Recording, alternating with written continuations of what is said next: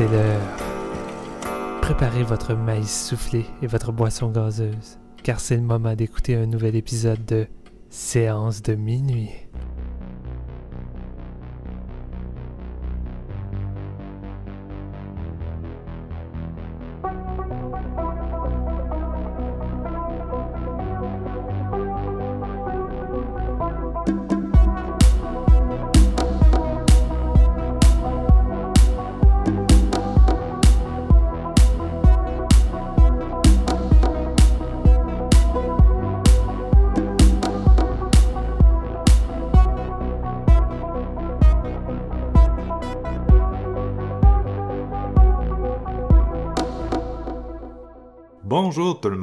Bonne année 2022. Vous écoutez Séance de minuit et aujourd'hui, pour la première fois cette année, euh, la full team originale se retrouve pour parler d'un film euh, j'ai nommé Batman, le dernier né de DC, réalisé par nul autre que Matt Reeves, qu'on connaît pour ses contributions à l'horreur, ainsi que ses suites euh, de la franchise Planet of the Apes. Oh. Avec moi, pour discuter euh, de ce nouveau film dans lequel Rob Pat endosse les traits de l'homme chauve-souris. J'ai, le justicier masqué lui-même, Steven Lefrançois, salut. Something in the way. Mm-hmm. Incroyable, t'as sorti tout ton... euh, C'est bon. hein. on s'en va faire de la moto au cimetière, Steven? Ah, j'aimerais ça avec euh, toi derrière moi qui fait du beatbox humain, là, puis euh, on aurait bien du fun. là. Sors ton mascara, mon chum, on y va. Aussi avec nous, euh, He's Back, Jean-François Ouellet, salut. I'm back. Je suis allé prendre une petite marche avec euh, Cédric Diggory puis la coupe de feu. Puis là, je suis de retour pour euh, de quelque chose de plus sombre. Fait que... Attachez votre Batman. Malade, malade. Hey, au, au début du film, euh, il y a- je sais plus si c'est... En tout cas, il y a comme un hold-up, là, ou whatever, puis ça se passe au Good Times euh, dépanneur, puis j'étais comme... Hum, hum. Je- See what you did there, bro. Ah, ce n'est pas là par hasard. Uh-huh. Euh, donc c'est ça, bref, euh, DC, euh, qu'on a beaucoup encensé euh, dernièrement, euh, ou critiqué, dans mon cas, avec Joker, euh, et de retour avec un, un petit film de Batman. Puis, puis, puis, je sais pas quoi dire d'autre, les gars, étiez-vous excités, étiez-vous excités du, du, on dirait, 15e retour de Batman en, en 30 ans? On dirait que Robert Pattinson, ça m'excitait bien gros dans ce rôle-là parce qu'on le, on le connaît beaucoup. tu sais, Ben, on, on est, on est des fans euh, sur séance quand même du Oui. gars, mais on le connaît sur- dans des rôles qui sont comme justement plus sombres que ce que peut-être le public général connaît de lui. tu sais. Puis je pense que le cast était parfait pour un jeune Batman, qui un jeune Bruce Wayne qui commence comme ça dans sa, son espèce de carrière de justicier. Fait que j'ai vraiment été excité d'a- à, cette annonce-là, mais je me suis gardé là, tellement, mais tellement loin de toutes les informations. Euh, que j'ai je me suis même fait spoiler. Il y, a une, fille à ma job qui me contait ah je m'en vais voir le Batman ça a l'air qu'il a tel personnage puis je savais pas qu'il y avait en tout cas je, savais pas quel vilain entre autres qui était dans le, le film. Fait que je m'étais je suis vraiment euh, frette quand j'ai eu mon visionnement. Puis euh, j'étais très très très excité de voir ça là. Fait que t'es un, t'es un gros fan de Batman. Je, je suis un gros fan de Batman. Je suis pas un, pas un gros fan de comics. Fait que tu sais, c'est vraiment plus les adaptations ciné qui m'ont fait découvrir le personnage. Mais dans, dans les super-héros en tant que tels, là, je te dirais que Batman, c'est pas mal dans mes tops. Suis un gros fan des films de Joel Schumacher, là, qui est comme. tu sais, c'est- pas de quoi que je m'en vante tant que ça, mais reste que. Tu sais, ceux de Tim Burton, je les aime beaucoup. Joel Schumacher, je les aime beaucoup. Puis Nolan a fait des bons films, donc euh, il me reste plus grand Batman que j'aime pas finalement. tu sais. Ouais. Que, Moi, Batman, qu'on euh, j'associe ça au bout à, à Returns, puis à le film avec Poison Ivy, puis Schwarzenegger. Là, Ouais. Batman et Robin. c'était ça quand on était flow, c'était ça les nouveaux films. Puis, puis veut, veut pas, ben on était pas mal le public cible là, à 6 ans. Ben oui. de- de Avec les films-là. bat patins puis la bat carte de crédit, man. C'était du génie, tout ça. Entre ça puis Jar Jar Binks, là, il y avait le tour pour nous séduire. les cinéastes en 98, là, ça avait pas d'allure. ah, quelle bonne décennie. Oh, ouais. ah, c'est drôle, moi, euh, Batman, euh, c'était surtout aussi la série animée des années 90 produite par Tim Burton qui était de la fucking bombe, que mm. j'ai écouté en loop avec celle de Spider-Man, qui était également ben une des meilleures séries animées de l'époque. Fait que moi, Batman et Spider-Man, c'était parmi mes super-héros préférés. J'ai j'ai pas mal tout le temps suivi ça. Puis dès qu'il y a eu le premier film de Spider-Man de Sam Raimi, j'ai bien trippé. Je trippé avec les Tim Burton. Euh, euh, évidemment. Puis, ben écoute, euh, quand t'es jeune, tu l'aimes Batman Forever. Tu l'aimes pour, ben le, ça, pour le meilleur et pour le pire. Puis avec les années, ben, tu finis par moins l'aimer. Je pense. En tout cas, c'est à part la, la nostalgie. Value, quand on était jeune, juste de remettre des cassettes dans le VHS sans fin, je pense que Batman et Robin était un bon replay. Ouais, ouais. C'est clair. Puis, tu sais, Joël Schumacher, là, je veux pas faire une trop longue parenthèse, mais il a toujours été de même, il est toujours excessif. Là, même quand ça ah marche, ces films, là, tu regardes The Lost Boys, il y a tout de plus cheesy et excessif que mm. ce film-là avec son Cry Little Sister sur la plage. là, il y a son style. Dans il, a, vraiment amené le côté vraiment cartoonesque, je pense, un peu mm. de, de, des personnages de Batman. Là où, mettons, Tim Burton l'avait plus sérieusement, le, le, le, Joel Schumacher l'a amené peut-être un petit peu plus vers les jeunes. Parce que je me souviens, mettons, moi, mon père n'était pas un grand, grand cinéphile, mais une des cassettes qu'il avait à la maison, que tu sais, pas, il avait pas acheté pour moi, mais qu'il avait avant que je naisse, c'était la cassette de Batman avec Jack Nicholson. Ça m'a tout le mm. temps comme fasciné, mais jeune âge, mettons, regarder ce Batman-là, c'était pas le plus divertissant parce que ça a un côté un peu plus gangster, puis tu sais, vraiment années 80. Tandis que, bon, quand tu rentres dans le, stock de, Schumacher avec, euh, mettons, Batman Forever que j'adore, ben, c'était plus haut en couleur puis plus de mon âge, tu sais. Il n'avait pour tous les goûts dans cette décennie-là. Schumacher est un réalisateur tellement extravagant, tu sais, puis il l'assume beaucoup. Puis ce qui est drôle, c'est que quand tu regardes Batman Forever, tu sais, t'as son petit côté extravagant qui qui est sur le devant, mais t'as encore le côté de Tim Burton qui plane là-dessus avec son mhm. côté sombre puis moins coloré. Fait que, tu sais, ça, te lâche un peu. Tandis que Batman et Robin, veut, pas, ça ressemble plus à ce que, ce que Schumacher aurait voulu faire justement avec Batman Forever. C'est juste que ça donne que c'est pas bon parce que pour différentes raisons. Mais tu sais, les intentions étaient là puis son identité était là également. Fait que, tu sais, je, salue, entre guillemets, l'effort qu'il a voulu faire. Mais euh, non, ce, soir, nous n'allons pas parler de Batman euh, de, Schumacher. Mais moi, euh, c'est un film que j'attendais quand même pas mal. Puis je l'attendais avant même que ce soit ce projet-ci parce que moi, j'avais beaucoup apprécié le Batman de Ben Affleck. Je trouvais qu'il ah. faisait un je trouvais qu'il faisait un excellent beau soin puis un excellent Batman qui était pogné dans des mauvais films avec des bonnes idées, des bonnes séquences, mais que somme toute ça donnait des longs films beaucoup incohérents et qui finissent par juste me faire décrocher totalement. Tu sais, c'est formule Zack Snyder des fois c'est ce qui arrive. Hein. Mm-hmm. Et quand j'ai su que Ben Affleck voulait faire son Batman solo, qu'il avait un projet, qu'il allait le réaliser, qu'il allait l'écrire, puis qu'il disait qu'il allait focuser sur un Batman qui était beaucoup plus en mode détective, enquête, parce que Batman, c'est ça aussi. Puis c'est de quoi qui n'a jamais vraiment été exploité au cinéma. C'est tout le temps Batman, le super-héros, dans des grosses séquences d'action, puis on voyait jamais le côté détective de Batman. Puis je me suis dit, nice. Puis en plus, Ben va pouvoir avoir le contrôle de son propre film, puis de son personnage, puis vouloir aller à fond dans qu'est-ce qu'il aurait voulu que sans doute ça soit avec les autres. Et malheureusement, ça a tellement été un foutoir, tout ça, ça n'a pas marché. Il a perdu le projet entre les mains, sans doute avec l'échec, pas, l'échec, mais surtout les, les, problèmes qu'il y a avec les films de Snyder, surtout Justice League qui a été comme charcuté au couteau. puis qu'il a fini par quitter le projet, puis c'est Whedon qui est venu genre massacrer encore plus le, projet. Je trouvais ça dommage de voir que Ben allait plus faire le film, puis que ça allait tomber dans les eaux. Mais après ça, plus tard, on a comme su que c'est Matt qui prenait la relève, que j'étais comme Chris, j'aime vraiment Matt Je suis un gros fan de ces Planet of the Apes. Je suis un gros fan de Cloverfield. Je me dis, s'il y a quelqu'un qui peut faire de quoi d'intéressant avec ça, ben, c'est Matt Reeves. Mhm. quand tu commences à voir le casting, Robert Pattinson, Batman, ok, Chris, man, on commence à parler. Puis Reeves commence à parler un peu de qu'est-ce qu'il veut faire. Il voulait reprendre l'idée de base de, de Ben Affleck, que ça serait un film centré sur le côté détective de Batman, qui voulait en faire de quoi de plus sombre, de, proche d'un film d'horreur. J'étais comme, ok, Chris, je suis partant avec la nouvelle mouture, la nouvelle équipe ça a fini par euh, prendre une coupe d'années avant qu'on finisse par avoir euh, des images parce que pandémie, arrêt de production, ça semble avoir été crissement bordélique ça avec également. C'est un film qui a rushé à voir le jour. Aujourd'hui, on l'a. Les bandes annonces étaient excitantes. Tout semblait excitant. La critique était bonne. Moi, j'étais prêt, j'étais hypé, puis euh, c'est ça. À soir, on va parler d'un des gros hypes de cette année, puis je suis quand même excité. Parfait, ben on se lance là-dedans d'abord, et euh, c'est Jean-François qui va lancer le bal.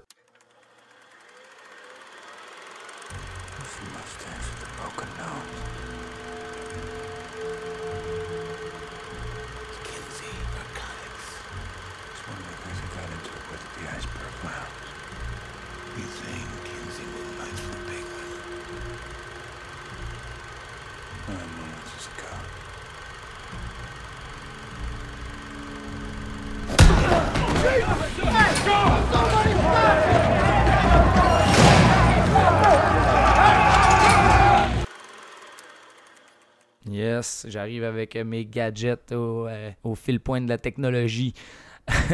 Euh, ben, écoute, Batman 2022 de Matt Reeves, comme on le disait, dans le fond, on rentre dans un Gotham City corrompu à son maximum, et dans le fond, il y a énormément de crimes et tout ça. Et euh, on, va suivre un jeune Bruce Wayne qui est dans les euh, premières années comme justicier, euh, son, personnage de Batman dans le fond, et qui va justement essayer d'élucider des, nouveaux crimes avec entre autres James Gordon qui est le lieutenant de la police joué par Jeffrey Wright. Euh, mais qui n'est pas accepté encore tant que ça euh, dans, dans, le milieu de la police. Et euh, justement, le district attorney là, qui veut pas vraiment de lui, veut pas le laisser amener sur les scènes du crime parce que le film va s'ouvrir sur le crime, le premier crime du Riddler qui va se débarrasser du maire de la ville et qui va laisser des, des, des, petits riddles, des petits énigmes à élucider, des lettres à Batman dans le fond. Et au travers de tout ça, on va rencontrer plusieurs personnages qui vont soit aider, soit nuire à Batman. Entre autres, il y a Catwoman, le pingouin et tout. Euh, ça va former un, film qui est assez massif, qui est pas loin de 3 heures et qui est une intrigue euh, vraiment bien ficelée. Un, film, comme, euh, comme Steven le disait, qui est vraiment plus axé sur le côté comme plus détective. Un, film aussi que j'ai trouvé qui était très, très, très thriller policier comparé au Batman qu'on a eu dans les années 2000, mettons les, les Batman de Nolan et même, comme on, en parlait dans l'intro, les Batman euh, un petit peu plus vieux de, ceux de Schumacher et de Burton. Là, on est vraiment dans un, un Batman, un personnage qui est humain. Euh, j'ai trouvé qu'il est très, très. On est très proche de lui, de la façon comment euh, c'est filmé, puis que le personnage est rendu. Tu sais, il va en prendre des coups, les coups sont violents. Entre autres, dans une séquence dans l'intro, il va se battre dans le métro, justement. Il va essayer de sauver quelqu'un, puis les combats sont au corps à corps, assez violent, merci, puis tout ça, parce que le Batman, euh, dans sa jeunesse, il était pour la vengeance euh, de la mort de ses parents, donc il est vraiment rempli de colère, puis euh, un petit peu comme pas loin des sautes d'humeur, si on, si on veut. C'est un Batman qui est énormément sombre aussi, de par justement son, son côté colérique, puis le côté un petit peu vengeance qui le, qui le ronge à l'intérieur, tu sais. Ça va être mis de l'avant avec le personnage de Pattinson, qu'on va le voir justement essayer de s'allier avec la police pour essayer de, de, rentrer dans, le milieu puis essayer d'aider à la corruption, mais en même temps, il veut servir ses propres intérêts à ce moment-là pour évoluer au, fil, euh, au fil des, actions du film, puis essayer d'un petit peu changer ses motifs. Mais euh, honnêtement, Matt Reeves a fait quelque chose d'assez assez étonnant avec, euh, ce, personnage-là et ce, scénario-là aussi. Il y a vraiment beaucoup, beaucoup de monde euh, qui, sont, sont rassemblés dans ce Batman-là, des personnages. Le casting, on, en a parlé, mais le, le casting, c'est de la fucking bombe. Là. Entre autres, Colin Farrell qui joue euh, un genre de pingouin qui own un club. Des espèces de relations de gangsters, mais genre haut placés, des riches dans la ville qui sont vraiment en pleine corruption. Euh, t'as l'espèce de Godfather là, qui, est le personnage de Falcon joué par euh, John Turturro. Des personnages super intéressants, puis on a le temps de passer. Euh, ben, on a le temps de passer du temps. En fait, on passe beaucoup de temps avec ces personnages-là quand même. Parce que, bon, sur trois heures, ça se veut un espèce de, de, thriller policier. J'avais l'impression d'être dans les années 90, là, comme dans une myriade de thrillers qu'on a vu, l'espèce d'esthétique un petit peu genre euh, urbaine de ces années-là, le, sentiment des rues délabrées un petit peu, ben, la, corruption, puis l'espèce de, de, fi- de, de crime scene de Gotham est vraiment bien rendu là-dessus. Ça, a Ça me rappelait un New York, euh, un New York des années 90, justement. Ouais, ben, genre Abel Ferreira ces trucs-là. là. Exact. Oui, j'ai pensé à Ferrara, pis tout ça. C'est vraiment euh, une esthétique crasseuse. Puis un- tu vois que euh, au départ, le personnage de Batman, comme je le disais, il, il, sert ses propres intérêts, puis il veut juste se, venger de, de- des sentiments qu'il y a à l'intérieur de lui, puis il voit pas vraiment de point au travers de tout ça, mais c'est rendu dans l'espèce des, des les ruelles de Gotham, tout ça. Ça, je trouvais ça vraiment, vraiment hot.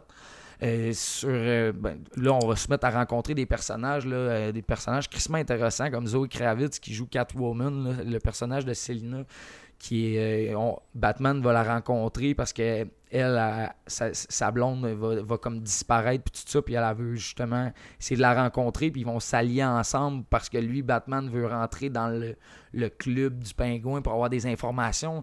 L'espèce de côté détective d'enquête, de prendre son temps, des, informations.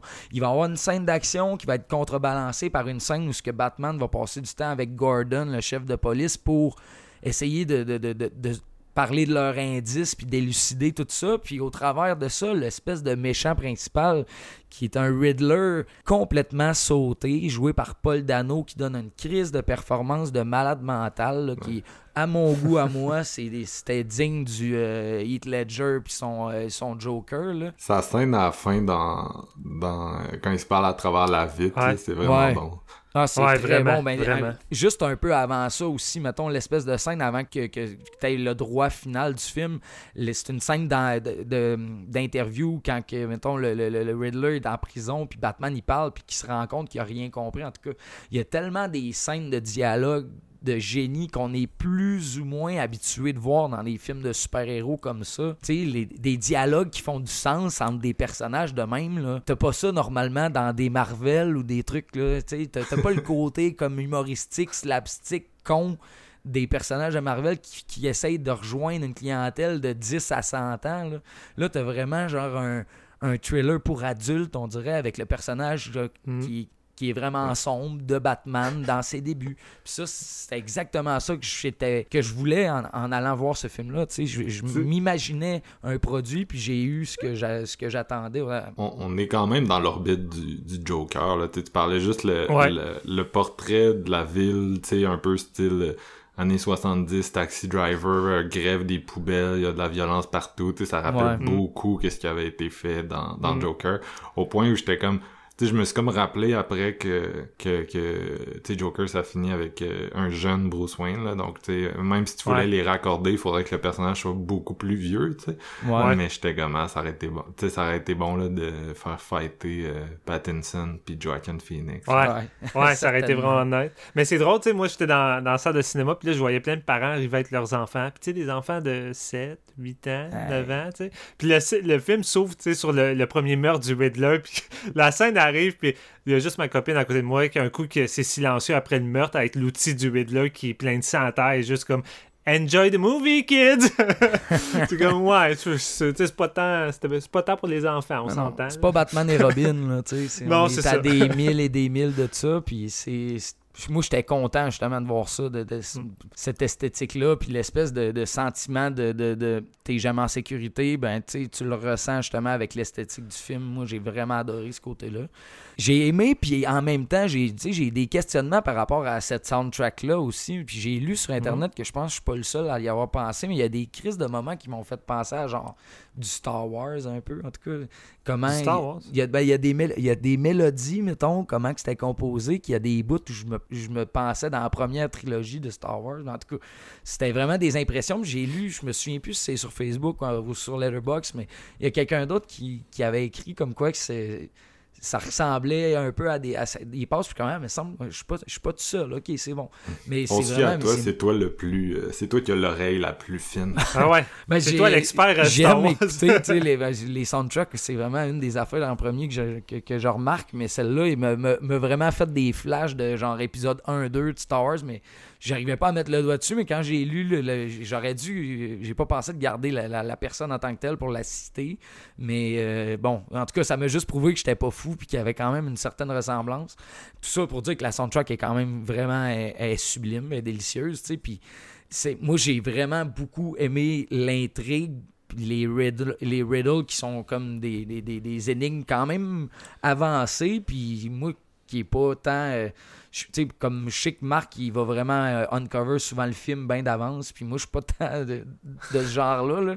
Je suis facilement euh, facile à berner, puis en tout cas, j'embarque bien facilement, mais dans ce Batman-là, je cherchais, puis j'aimais ça, me poser des questions en même temps que, que, les personnages, mettons, de Gordon puis euh, Bruce Wayne, puis esti, je trouve tellement que c'est bien écrit, puis que ça, ça t'amène à vouloir du hate pour le personnage du Riddler parce qu'il est fucking brillant, tu sais, puis comment que Dano le, pers- le personnifie, euh, mettons la, la scène au funérailles du maire, puis qui est sur une espèce de, de téléphone, puis live, il fait des lives Instagram, tu vois, c'est comme un, un psychopathe 2022 où ce qu'il cherche de l'attention puis tout puis il y a des il y a des, espèces de crises de folie qui veut vraiment que tout le monde le voit puis que, euh, les gens embarquent avec lui. En tout cas j'ai aimé ce côté psychopathe là poussé à l'extrême c'était vraiment hot puis ça faisait comme moderne en même temps dans cette espèce de ville crasseuse qui a l'impression d'avoir 40 50 ans en arrière c'était un clash que j'aimais bien gros euh, puis sinon, écoute, le, le maquillage de Colin Farrell dans Pingouin, là, chapeau, man. Bon, à un moment donné, tu sais, genre, comme je vous disais, j'étais vraiment loin du film avant, je voulais me garder tous les secrets, puis là, je, je me rends compte que le pingouin dans le film, je suis comme, c'est qui qui joue le pingouin, man? Puis là, je, genre, je me rends compte que c'est Colin Farrell, je suis comme big, j'aurais, on dirait que j'étais comme Danny DeVito, quelque chose de même, là. Je Moi, c'est Robert De Niro. Je voyais, Ouais, ben, je voyais que Robert De le Niro. style ou quelque chose, j'étais comme voyons c'est qui qui le fait? Puis le Colin Farrell jamais j'aurais pu euh, j'aurais pu call out le, le truc là, fait que je trouvais ça vraiment génial puis le personnage en plus il y a une espèce de, d'arc narratif vraiment intéressant qui, qui va culminer à une des scènes d'action sais, je peux pas dire une des scènes d'action de l'année, à, ben oui, à date, mais l'année est jeune, mais tout ça pour dire que genre l'espèce de poursuite avec la Batmobile, c'est du fucking génie cette scène-là. On dirait que t'es, t'es, t'es dans le char avec Batman, puis je capotais comment c'était réalisé. C'était vraiment maîtrisé. La mise en scène, tout ça, avec la, la photographie sombre, puis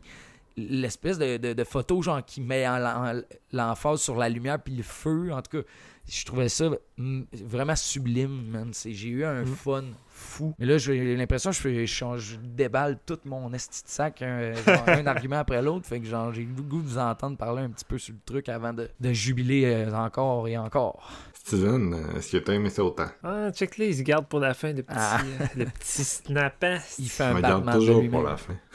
Il se garde tout le temps pour la fin. tu sais, il se dit, ah, les deux gars vont, mettons, aimer ça, puis moi, je vais le trasher après. Euh... Oh mon dieu, que euh, on était hypé, hein, un gros film de 3 heures et tout. Et euh, somme toute, euh, moi, un peu comme toi, Jeff, j'ai quand même pris mon pied globalement. Euh, j'ai- certaines réserves. Tu pour moi, c'est pas un film parfait, ça a ses lacunes.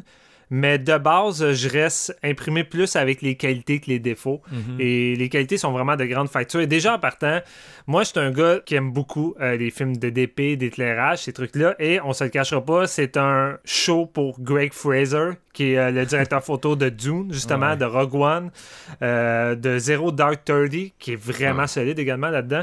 Mais là-dedans, wow, là, je veux dire, ce qui shine dans tout ça, c'est la DP, la façon que Gotham est éclairé, comment Batman est éclairé dans les séquences de Ah nuit. C'est c'est- c'est génial. Puis, tu sais, évidemment, la, la mise en scène euh, de Matt Reeves apporte beaucoup euh, parce que la façon qu'il shoot ses scènes, mais surtout comment il met Batman en scène, il met comme littéralement un boogeyman. Et sérieusement, moi, je le dis tout de suite, les cinq premières minutes de ce film-là, on va dire après le meurtre du Riddler, je me rappelle même plus si c'est avant ou après. Je pense que c'était C'est après. Ça commence. c'est après, ouais, ça commence avec ça. C'est après, dans le fond, la- l'introduction de Batman. Ouais, c'est ça. Juste cinq minutes-là d'introduction de Batman, c'est sans doute la, me- la meilleure personnification de Batman que j'ai vue au cinéma parce qu'il arrive à capturer cette espèce d'effroi que Batman a chez les criminels. Mhm. À chaque fois que tu vois ça dans les autres films, les criminels ont peur de Batman, mais tu sais, tu le Batman sens jamais rien, vraiment. non, mais c'est ça, tu le sens jamais de façon très, très imposante. Mais ici, là, des criminels qui se promènent la nuit, puis un coup qui voient le bat signal dans le, dans le ciel, puis ils se retournent, puis ils voient des raccoins de ruelles noires, ils ont la chienne, alors qu'en temps normal, c'est eux qui sortent de la ruelle du noir, tu sais. Fait que cet effet-là de nous donner nous-mêmes, aux spectateurs, la frayeur que ressentent les, les, les criminels avec Batman, je trouvais que c'était du génie. Puis honnêtement, je trouve que Matt Reeves a réussi à capturer sans doute l'essence même de ce que ça devrait être, Batman. Et tu sais, juste la première, la première apparition de Pattinson, justement, qui sort du noir, qui va aller péter la gueule de façon ben violemment euh, aux, criminels que on pouvait déjà voir dans la bande-annonce. Mais toute cette séquence-là est vraiment géniale. Euh, mais moi, c'est un film que j'ai juste. Premièrement, on le dit, une couple de fois avec DC, mais encore une fois, je vais le redire parce que Chris que c'est important, mais maudit que ça fait du bien d'avoir un film.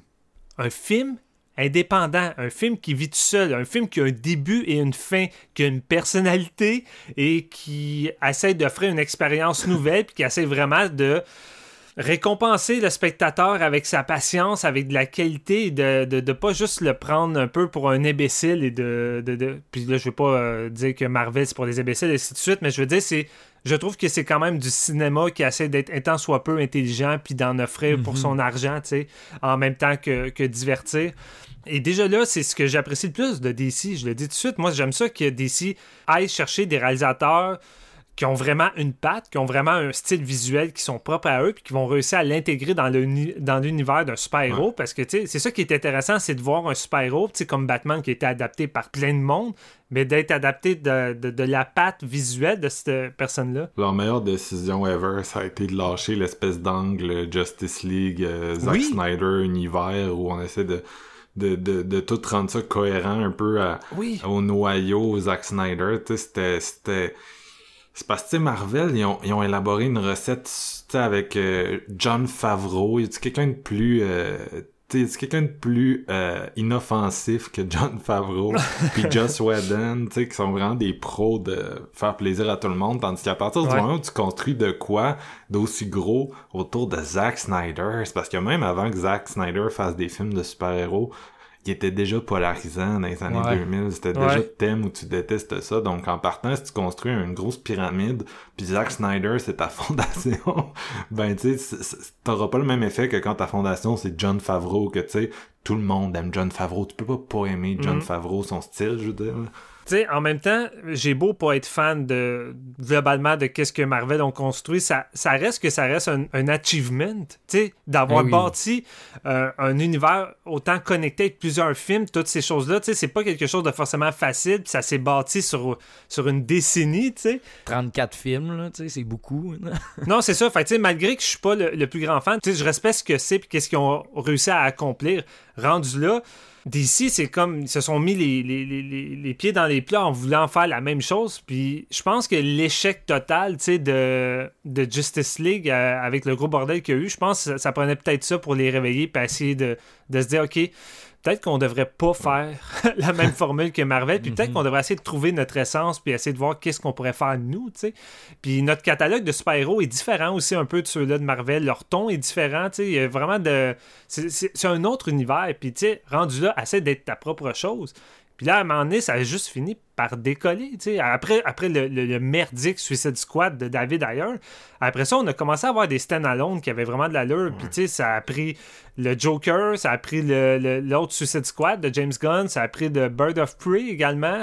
Toutes des films Wonder Woman. Le premier Wonder Woman, ça a comme vraiment shifté, j'ai trouvé. Le... Ouais, je suis d'accord.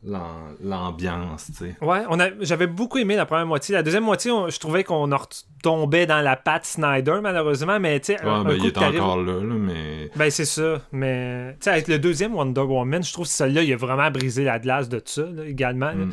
Non, c'est ça. Euh, moi, je, je tripe en ce moment avec euh, qu'est-ce qu'ils sont en train de bâtir. Puis, quand on regarde le succès, autant critique qu'au box-office, je pense que, tu sais, DC peuvent être confiants. Puis, je pense que c'est justement la dirigeante DC qui a comme dit écoutez, maintenant, on va laisser place à des auteurs pour faire les prochains films. Puis, c'est comme, ben, c'est déjà ça que vous faites, mais continuez. C'est ça qu'on veut. C'est la bonne voie, oui, exact. C'est la, bonne voie, c'est ça. Sinon, pour revenir à The Batman, mais euh, j'ai juste trippé d'un point de vue. Euh, ben, j'ai surtout trippé d'un point de vue euh, stylistique, d'un point de vue formel. Moi, toute la façon que Matt Reeves va élaborer son film, ça me fait tripper d'un point de vue visuel. De, de me ressentir dans une espèce de, de film noir, là, détective, avec sa mhm. voix off dans la tête. Tout ça. Dès la, première séquence avec Patterson qui se parle en voix off avec le, le, thème principal de Batman qui va être Something in the Way de, de Nirvana. sais. Dans ben non, j'étais comme ok, nice. Euh, je me demande à quel point que ça va intégrer le film. Puis littéralement, ça devient le thème de Batman qui va être souvent là dans le film. Puis ça s'intègre vraiment bien. Ça va bien également avec le côté euh, un peu euh, dépressif et renfermé de, de Bruce Wayne, tu sais, que euh, Patterson puis ont dit qu'il s'inspirait beaucoup de, Kurt Cobain, tu sais, pour, pour faire ce Batman-là, puis je trouve que le rendu est quand même assez voyant. Et sans doute un des aspects les plus intéressants que j'ai trouvé là-dedans, c'est que c'est un, des, des, rares Batman où que 90% du temps, c'est Batman qui est à l'écran, puis 10% c'est Bruce Wayne. Puis je trouve ça crissement intéressant que Contrairement aux autres Batman où que on voit un peu le côté de luxe de Bruce Wayne, comment mhm. il a la vie facile, comment il gère bien toutes ces choses-là, puis que Batman, c'est un peu son déchirement intérieur, c'est son côté où il y a de la misère à à diriger, tu sais. Puis, tandis qu'ici, c'est tout le contraire, tu sais. Il est bien dans la noirceur, il est bien dans sa solitude. Batman, c'est un peu son, son coussin, tu sais, ses pantoufles. Tandis que Bruce Wayne, il veut rien savoir de ça. L'espèce de, de, D'attention, le fait. Pas d'attention, attends, je vais, je vais, retrouver mes mots, là, mais l'espèce de succession du nom de Wayne, tu sais. Il veut rien savoir de qu'est-ce que son père a laissé et tout ça. Tu sais, tout l'héritage, ces trucs-là, l'héritage Wayne, sais, Bruce, il s'en contrebalance, il veut pas s'intéresser à ça. Sais, lui, il est vraiment renfermé de l'autre côté. Puis je trouve ça intéressant. Oui, vas-y, Marc. Il n'y a pas de scène où il s'en va au bal des gens riches et célèbres.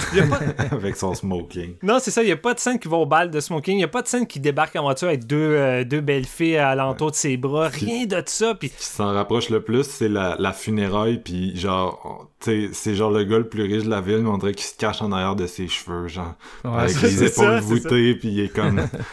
il marche tout seul. C'est à peine s'il débarque pas en pyjama, là, avec des pantoufles tellement qu'il s'en contrefou de son apparence. Puis j'ai trouvé ça vraiment intéressant euh, d'un point de vue de développement de personnage, de nous montrer ce côté-là. Puis tu sais, le film s'appelle The Batman. C'est pas pour rien, c'est parce que c'est Batman qu'on va avoir le plus longtemps à l'écran et mm-hmm. non Bruce Wayne. Euh, fait que cet aspect-là, j'ai trouvé ça vraiment intéressant. Puis évidemment, j'ai beaucoup aimé le côté euh, trailer à la à la Seven, parce qu'on se le cachera pas, je veux dire, euh, Matt Reeves s'inspire euh, beaucoup de Seven, mais notamment de Zodiac pour son The Riddler.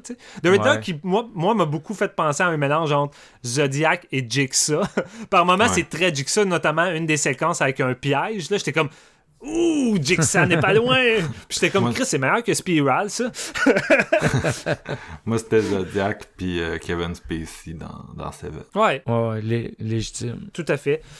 Euh, puis c'est ça, j'aimais beaucoup le côté où ça prenait son temps, puis que les, séquences sont vraiment construites alentour des réactions des personnages, alentour de la ville, tu sais. Les plans sont longs, il prend, il prend vraiment son temps, puis je trouve que ça fait du bien dans ce genre de film-là, surtout que c'est sans doute le film de Batman où que Gotham devient vraiment un personnage. Gotham est vraiment présente dans ce film-là. Tu sais, oui, on sent son côté très crasse et tout ça, mais je la sens, la ville de Gotham, qui est parsemée de partout. Puis vraiment, Matt Reeves a fait une job colossale pour rendre euh, cette ville-là comme vivante, tu sais. Je pense que c'est un des plus gros accomplissements niveau effets spéciaux. C'est genre les scènes où euh, il est comme dans un genre de building en construction, tu sais, puis on voit la ville en avant de lui, puis tu sais, je sais pas exactement comment ils ont fait ça, je pense pas que c'est du green screen, mais c'est genre, c'est vraiment convaincant visuellement, puis ces, ces plans-là, ça aide justement à, établir la ville, puis tu sais, ça aurait pu être, ça aurait pu être lettre, là, ça, ça avait été vraiment green screené, euh, mm-hmm. Faudrait que je lise un peu plus la technique VFX qu'ils ont utilisée. Là. Tu, tu, vois, tu vois que c'est numérique, mais genre, t'es comme, c'est convaincant. Vraiment, mais le numérique du film est vraiment convaincant. ça a vraiment été peaufiné. Puis, euh, t'as, vraiment un bon mix euh, d'effets pratiques et numériques. Puis, je pense que c'est, peut-être ça aussi euh, l'affaire. C'est que, pour un film de 3 heures, il n'y a pas tant d'effets spéciaux CGI. sais le plus gros, les plus gros effets vont aller dans le dernier acte qui est beaucoup plus in your face. Mais sinon, le reste du film, on est vraiment plus low keys. Puis, les plus gros moments d'action, c'est du corps à corps euh, avec un Batman qui est désorienté, qui est pas tout à fait bon en arts martiaux parce que ça fait quoi, deux ans qu'il est Batman, fait qu'il rush un peu, il se fait tapocher euh, d'un bord puis de l'autre. Puis ça me rappelait beaucoup justement un peu le style de, combat qu'on avait dans les derniers jeux de Batman, que j'ai trouvé vraiment cool de, retrouver ça à l'écran. Fait que le côté plus réaliste comme ça, euh, ça me plaisait vraiment. Mais moi, le point fort de ce film-là, c'est dès que Batman avec James Gordon, interprété par Jeffrey Wright. Ces deux-là ensemble, là, wow, la chimie fonctionne à fond. Puis j'aurais pris juste ça pendant trois heures. Moi, juste commissaire Gordon avec Batman qui se promène, qui cherche les indices. Des mystères, des mystères, ouais, c'est ça. Non, c'est ça. c'est les moments à chaque fois je revenais avec eux, j'étais comme, Chris que c'est bon. Puis tu sais, le film, tu l'as dit, Jeff, il y a beaucoup de personnages, il y a beaucoup de trucs. Puis globalement, ils ont fait une assez bonne job. sais notamment Catwoman est quand même bien intégré. C'est un personnage qu'ils essaient de donner quand même pas mal de viande. Elle a beaucoup de séquences avec Batman. Elle a une bonne chimie. L'actrice est bonne. En tant j'ai rien vraiment de négatif à dire par rapport à ça. En dehors du fait que en même temps, il aurait enlevé tout ça. Il aurait enlevé Catwoman, toute cette intrigue-là. Puis j'ai l'impression que ça changerait pas grand-chose au film. J'ai pas le feeling que ça apporte réellement de quoi de plus, en dehors que ça rajoute un peu plus de... peut avoir une série HBO Max, là. ouais, ouais, ouais, il y a ça, il y a ça. Il y en a déjà une sur euh, Colin Farrell. non, non, c'est ça, non, mais quand même. Euh, puis c'est ça. Euh, moi, je te dirais, première heure, une heure et demie, je tripais vraiment à fond. À un moment donné, j'ai trouvé que le 3 heures commençait à se faire ressentir. J'ai trouvé qu'il y a, y a peut-être un 20 minutes facile qui aurait pu être coupé je trouvais que c'était peut-être un petit peu trop long. Euh, à certains moments qu'on aurait pu raccourcir, mais en même temps, euh, des fois, il me ramenait sur le devant avec une autre séquence que je trouvais vraiment cool. En fait, c'est peut-être d'un point de vue intrigue où je trouvais que la dernière heure, un coup qu'on savait aussi qu'on s'en allait, c'était peut-être un petit peu moins prenant, mais je veux dire, un coup qu'on arrive avec la séquence euh, d'interrogation avec le Riddler, Batman dans la même séquence, ça me ramenait. Fait il y a tout le temps de mhm. quoi qui me ramenait dès que je commençais à, décrocher un peu, puis à me dire, oh, je commence à trouver ça là, puis là, bang, il y, a une séquence qui me, qui, me ramenait, puis il suffit de penser à la séquence de la poursuite en voiture. Tu l'as dit, JF, là, mais. Gros gros highlight de meilleure séquence d'action de l'année. L'année est jeune. Fuck, il y a tellement de bons, bons films d'action qui s'en viennent que je vais pas dire que c'est la meilleure séquence de l'année, mais ça risque d'être un des gros. Puis j'ai beaucoup aimé sa façon de la traiter. Tu sais, je me souviens en interview, euh, Matt Reeves disait Ah, moi, la Batmobile là-dedans, j'ai envie de la traiter comme Christine de John Carpenter. Puis j'étais comme Ok, man, comment tu vas arriver à faire ça?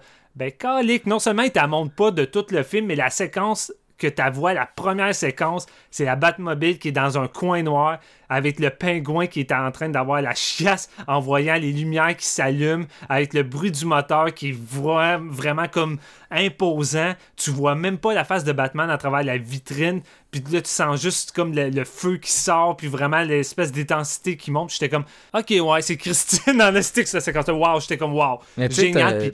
T'as vraiment le côté, genre, le, jeune Bruce Wayne qui commence à avoir des gadgets parce que, tu sais, c'est pas l'espèce de Batmobile qui a l'air justement d'un genre de, d'oiseau avec les ailes puis tout, l'espèce de silhouette. Ça a l'air mm. plus du gros rough qui ont boosté, genre avec un gros moteur, tu sais. T'as vraiment le côté comme dans ta face de l'action et non genre l'espèce de, côté raffiné. Ben... Non, c'est ça, c'est ça. Puis tu sais, j'ai trouvé ça vraiment intéressant la façon que Matt Reeves a filmé la poursuite parce qu'en temps normal, j'étais un gars que j'aime des, des, poursuites, ça soit comme clair, avec des plans larges, et ainsi de suite. Mais là, il a opté pour une mise en scène très suffocante, collée euh, après les voitures, mais solide. Puis des fois, tu reviens à l'intérieur, à l'extérieur, mais même à l'extérieur, t'es rarement très éloigné des voitures dans ce type de. dans, dans, sa poursuite.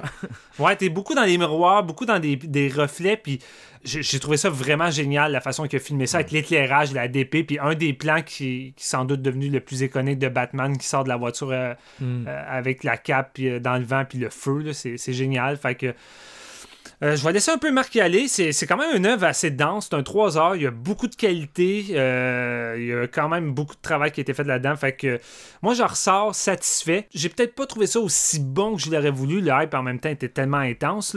Mais en dehors de ça, j'ai trouvé ça excellent. Euh, j'ai trouvé que Rob était vraiment excellent. Tu sais, comme premier Batman, je me dis, OK, t'as installé les bases, la qualité est là, je suis prêt pour la suite. ils peuvent faire une suite qui va être encore meilleure que ça. Mm-hmm. Mais comme première proposition, écoute, je, suis sorti du cinéma vraiment satisfait. Puis euh, il y a d'autres trucs que j'ai vraiment aimé que je vais, je regarder un peu mes cartes. Là, mais euh, somme toute, euh, je, suis, satisfait de cette petite aventure de la noirceur avec le Riddler et Robert Pattison Corbin.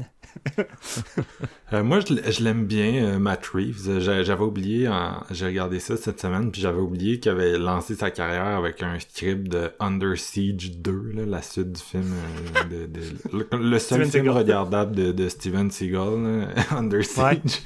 Ouais. Puis il avait écrit la suite, puis il, a, graduellement, là, il est rentré dans, dans la business. Il avait fait euh, The Yards aussi euh, comme script. Il a réalisé Cloverfield, bien sûr, Let Me In. Puis mm. j'ai beaucoup aimé ces, ces deux films de, la planète des singes. Puis c'est jamais un réalisateur qui a vraiment frappé un gros coup de circuit pour moi. Mais en même temps, c'est un, un gars que il est fiable. Tu sais, il est fiable. Tu sais que quand il est derrière la caméra, tu vas avoir un bon produit inventif euh, au niveau formel euh, peaufiner, tu sais, puis tu vas, tu vas avoir du bon divertissement. Tu vas avoir ce pourquoi t'es venu. Et euh, ben, comme vous l'avez dit, euh, ça fait pas exception ici, là, donc euh, c'est, c'est du pur Matt Reeves. Le, ce style-là de direction photo qui exploite les ombres, tu sais, c'était déjà là dans The Yards, là, avec Mark et Mark en 98. Ça a toujours été là. C'est dans son style. Tout, tout, tout, ce qui est... tu sais, la façon qu'il stage son, son Riddler, ça m'a vraiment rappelé Let Me In, le personnage du, du, genre de père là, qui tue pour la jeune vampire.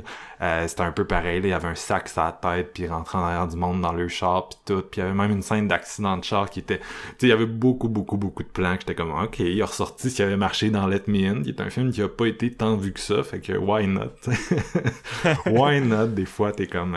Hey, euh, j'ai fait ça, c'était bon, puis personne l'a vu. Fait que let's go, on va le, on va le, refaire. le, film le plus vu de l'année. Fait que non, c'est ça. Euh, euh, niveau, niveau stylistique, c'est ce gars-là est génial. Vraiment, là. Le premier 15 minutes de ce film-là, euh, c'est de la perfection pour moi. C'est du 5 sur 5. Mm. Là, si ça avait été de même tout le long, là, j'aurais explosé parce que c'était tellement bon. Genre, chaque plan était solide. Je capotais la façon qu'il a présenté la, la ville et tout.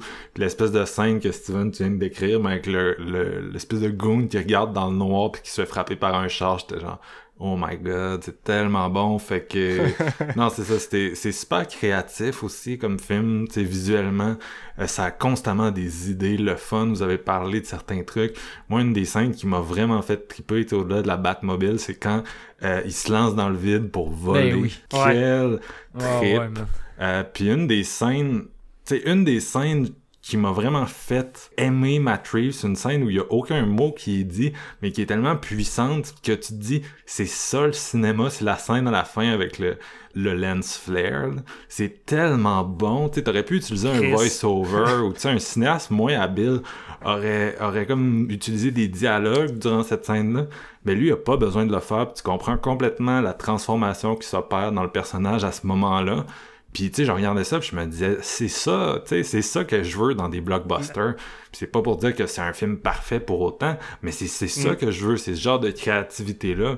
Comme tu disais, Steven, c'est triste que t'aies besoin d'un film de Batman de nos jours pour euh, pour euh, pour faire ce genre de, de, de gros euh, de grosses prod là mais au moins crime il y a quelqu'un qui l'a laissé faire ce qu'il voulait là.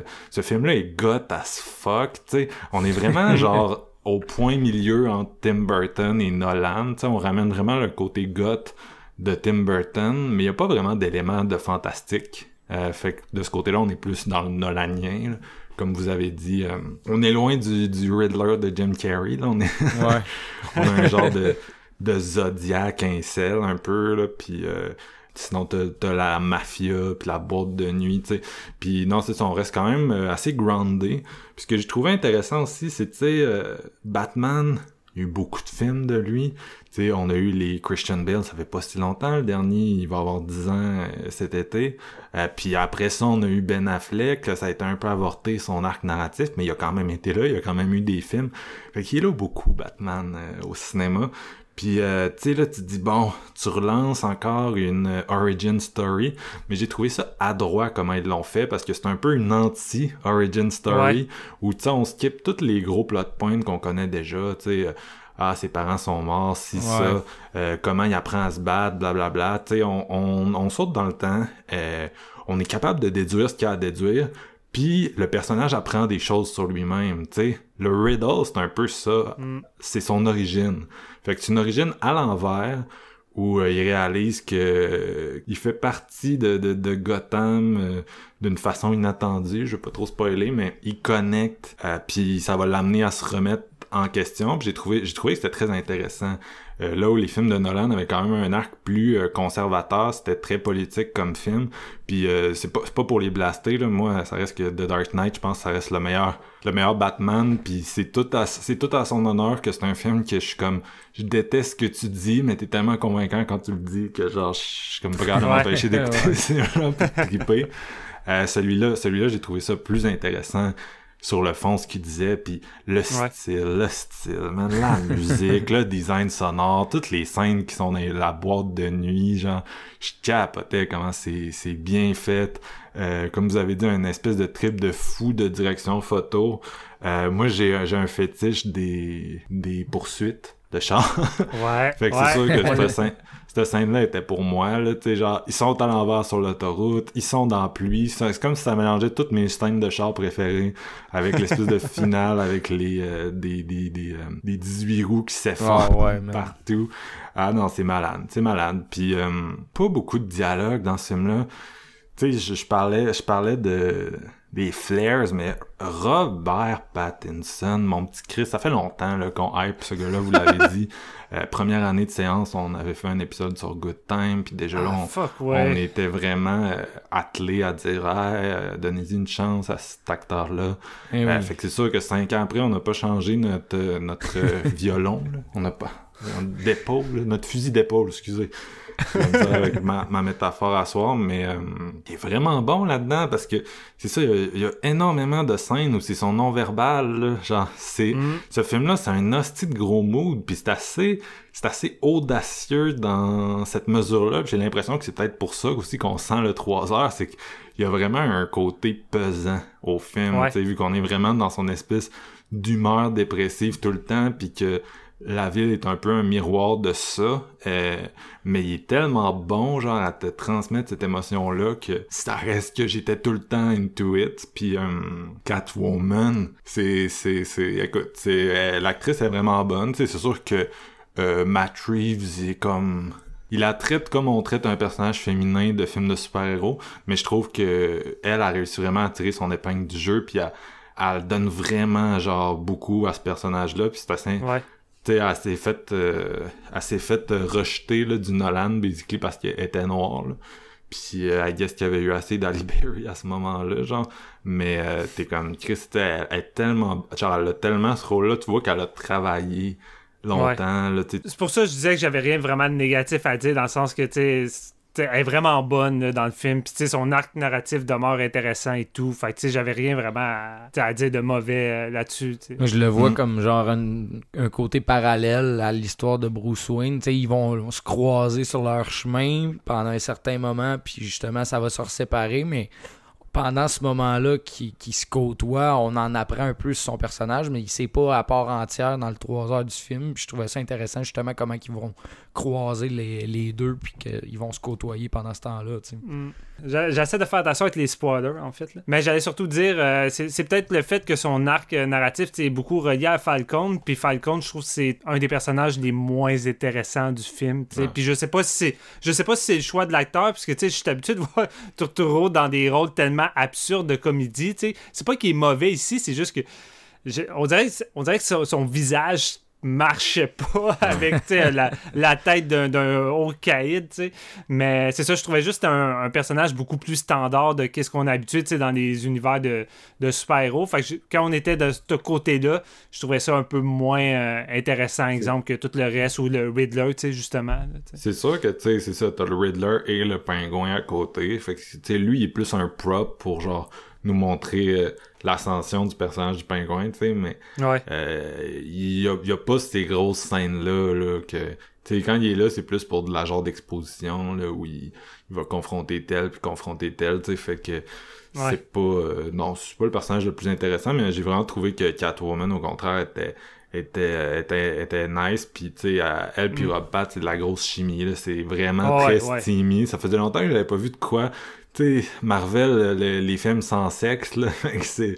Ça faisait longtemps qu'on n'avait pas eu genre de quoi euh, de quoi de même dans ce genre de blockbuster là, puis j'étais comme Damn, damn, ça. Ouais, mais une ça- genre de tension, ouais. Mhm, Une genre de tension sexuelle. Ah ouais. Je sais pas si t'as vu, je sais pas si t'as vu des photoshoots de, de promo pour plusieurs magazines, ces deux-là ensemble, là, des genres de photos en noir et blanc, là, mais ouf, ça dégage à fond. Fait que je me dis sur le plateau, ça devait être génial, ça. là. Non, ben c'est ça. Tu sais, euh, les, les deux sont super bons pour le. Genre, faire, fonctionner ces scènes-là. Je trouvais que c'était un duo qui pour moi marchait autant bien que tu sais, tu disais Rob Pat puis Jeffrey Wright, ça marche bien, là, effectivement. Mais, euh, mais c'est ça. Moi, euh, c'est peut-être les éléments d'enquête, moi, que j'étais pas tout. le- Tu sais, j'étais, j'étais comme correct into it, genre, mais c'était pas. euh, c'était pas mon gros trip, là, l'espèce de pseudo Fincher, là, tu sais. Ouais. le- la façon que ça paye off, j'ai trouvé que c'était cool. Tu sais, euh, quand on, quand le Riddler se révèle puis que c'est Paul Dano avec la face de Paul Dano, euh, Mm. là j'ai vraiment aimé qu'est-ce qui se passe à ce moment-là. Avant ça, j'étais comme un peu plus neutre par rapport à cet arc-là. Tu sais, j'étais intéressé, mais j'étais comme ça vit un peu dans l'ombre de l'arc du Joker euh, de, de Nolan là, dans, Ouais. dans Dark Knight. Ça me rappelait quand même ça aussi. Puis j'étais comme j'aime ça, mais euh, mais je capote pas. Mais en tout cas, écoute. La, Non, mais je suis d'accord. Batman, Batman, est-ce qu'il y a de la présence euh, Rob dans ce rôle-là? là? L'espèce de séquence où il arrive puis qu'il passe dans la rangée de policiers pour aller voir euh, le, le premier meurtre. là. Ouais. La- il prend le temps de filmer ça, Matt Reeves, il prend le temps d'assir cette scène-là. Puis, tu sais, c'est pas une scène qui sert à rien, là, ça... Qu'on voit, on comprend totalement, puis il se parle pas, il y a personne qui parle, mais on comprend totalement Mm. la dynamique entre lui puis le corps de police, puis c'est Mhm. c'est bon, man, c'est bon. C'est ça que je voulais dire tantôt quand je disais que ça prend pas son spectateur pour un con, c'est que il est capable, tu sais, de faire comprendre un historique, des réactions ou des émotions à travers des images, à travers une mise en scène et non des dialogues qui va te dire explicitement ce que tu es supposé comprendre ou ressentir. Tu sais, sur trois heures, tu l'as dit, il n'y a pratiquement pas de dialogue. Le plus gros dialogue long que tu vas avoir, c'est probablement sa confrontation avec le Riddler, tu sais, du- du- devant le- la, la vitrine. Mais en dehors Ouais, de ça, c'est bon, c'est bon. C'est bon. Parce que, puis tu sais, il savait que ça allait être le gros moment de dialogue, tu sais, qu'on n'avait pas avant ça dans le film, puis c'est vraiment, c'est ça coche.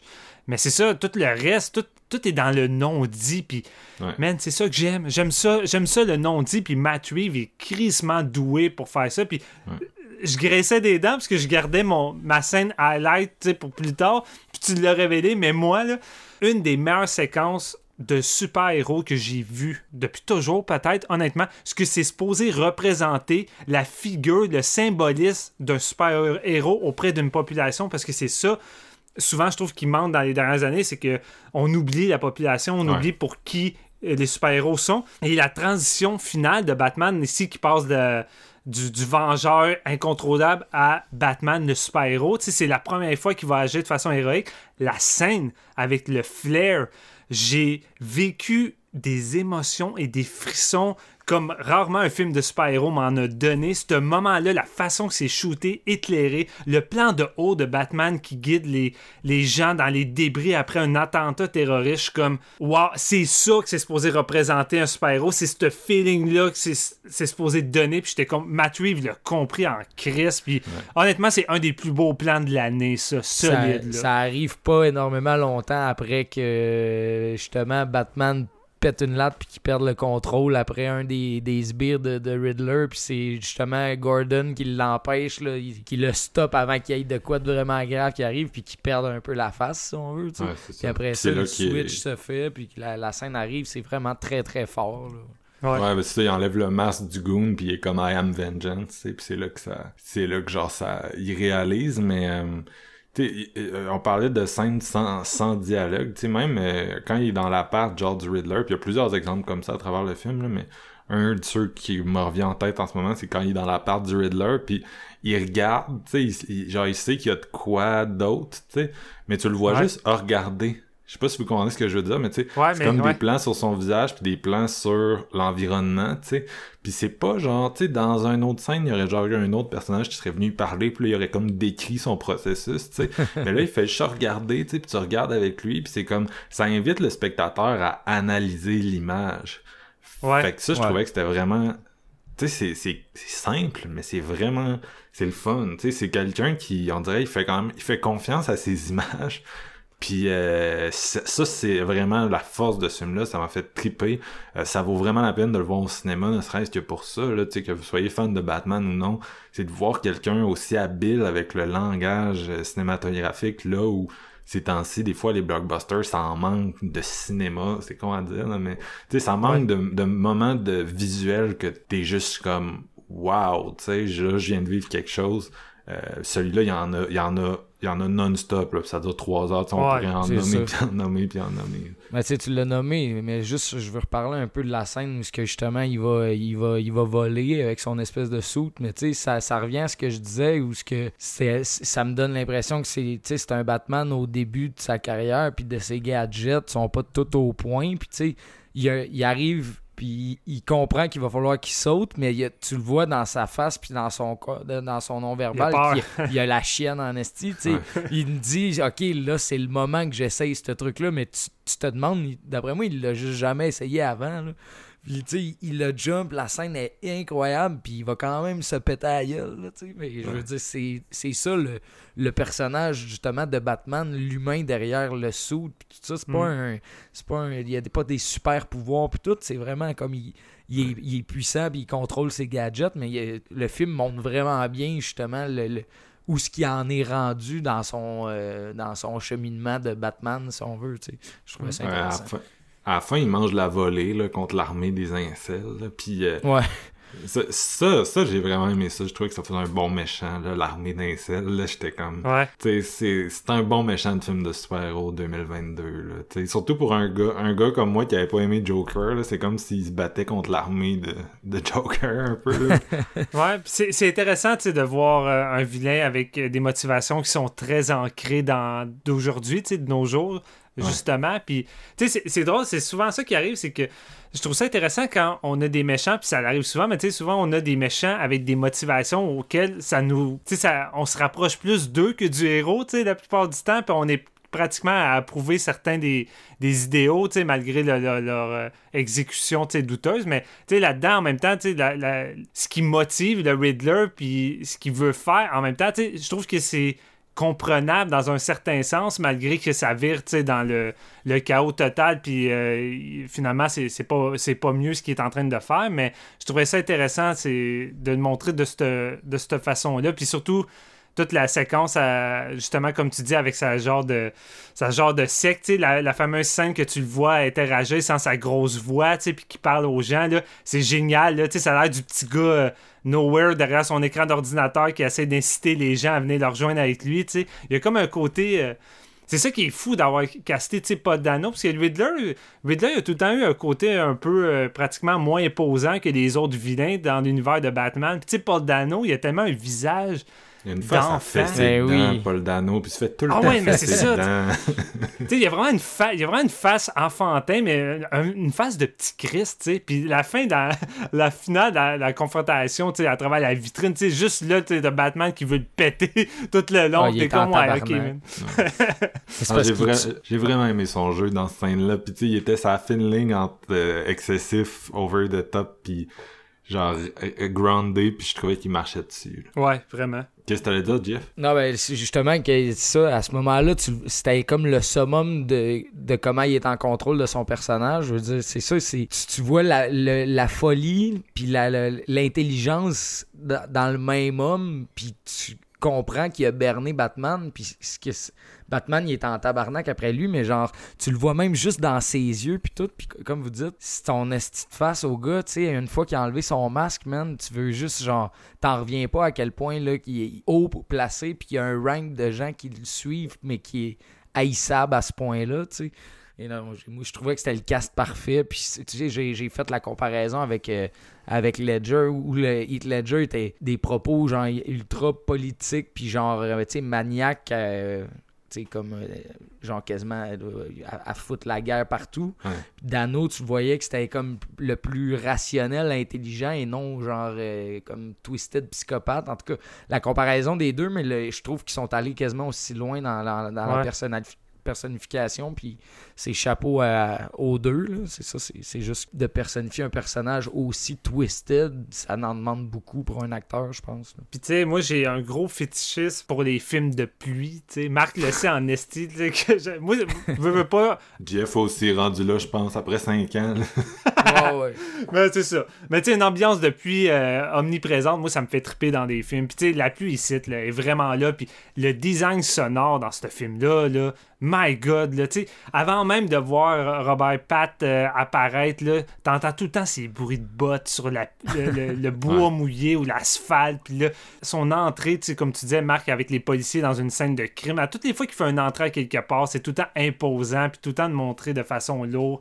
Tu sais, c'est ça, d'un point de vue visuel, avec la pluie, Gotham, tout ça, ça me faisait juste triper euh, du début à la fin. Puis moi, c'est- tu m'as dit des, des- des choses que j'avais oubliées parce que Matt pour moi, dans ma tête, je pensais beaucoup à Planet of the Apes puis euh, euh, mais j'avais complètement oublié qu'il avait fait Let Me In. Puis c'est vrai, tu sais.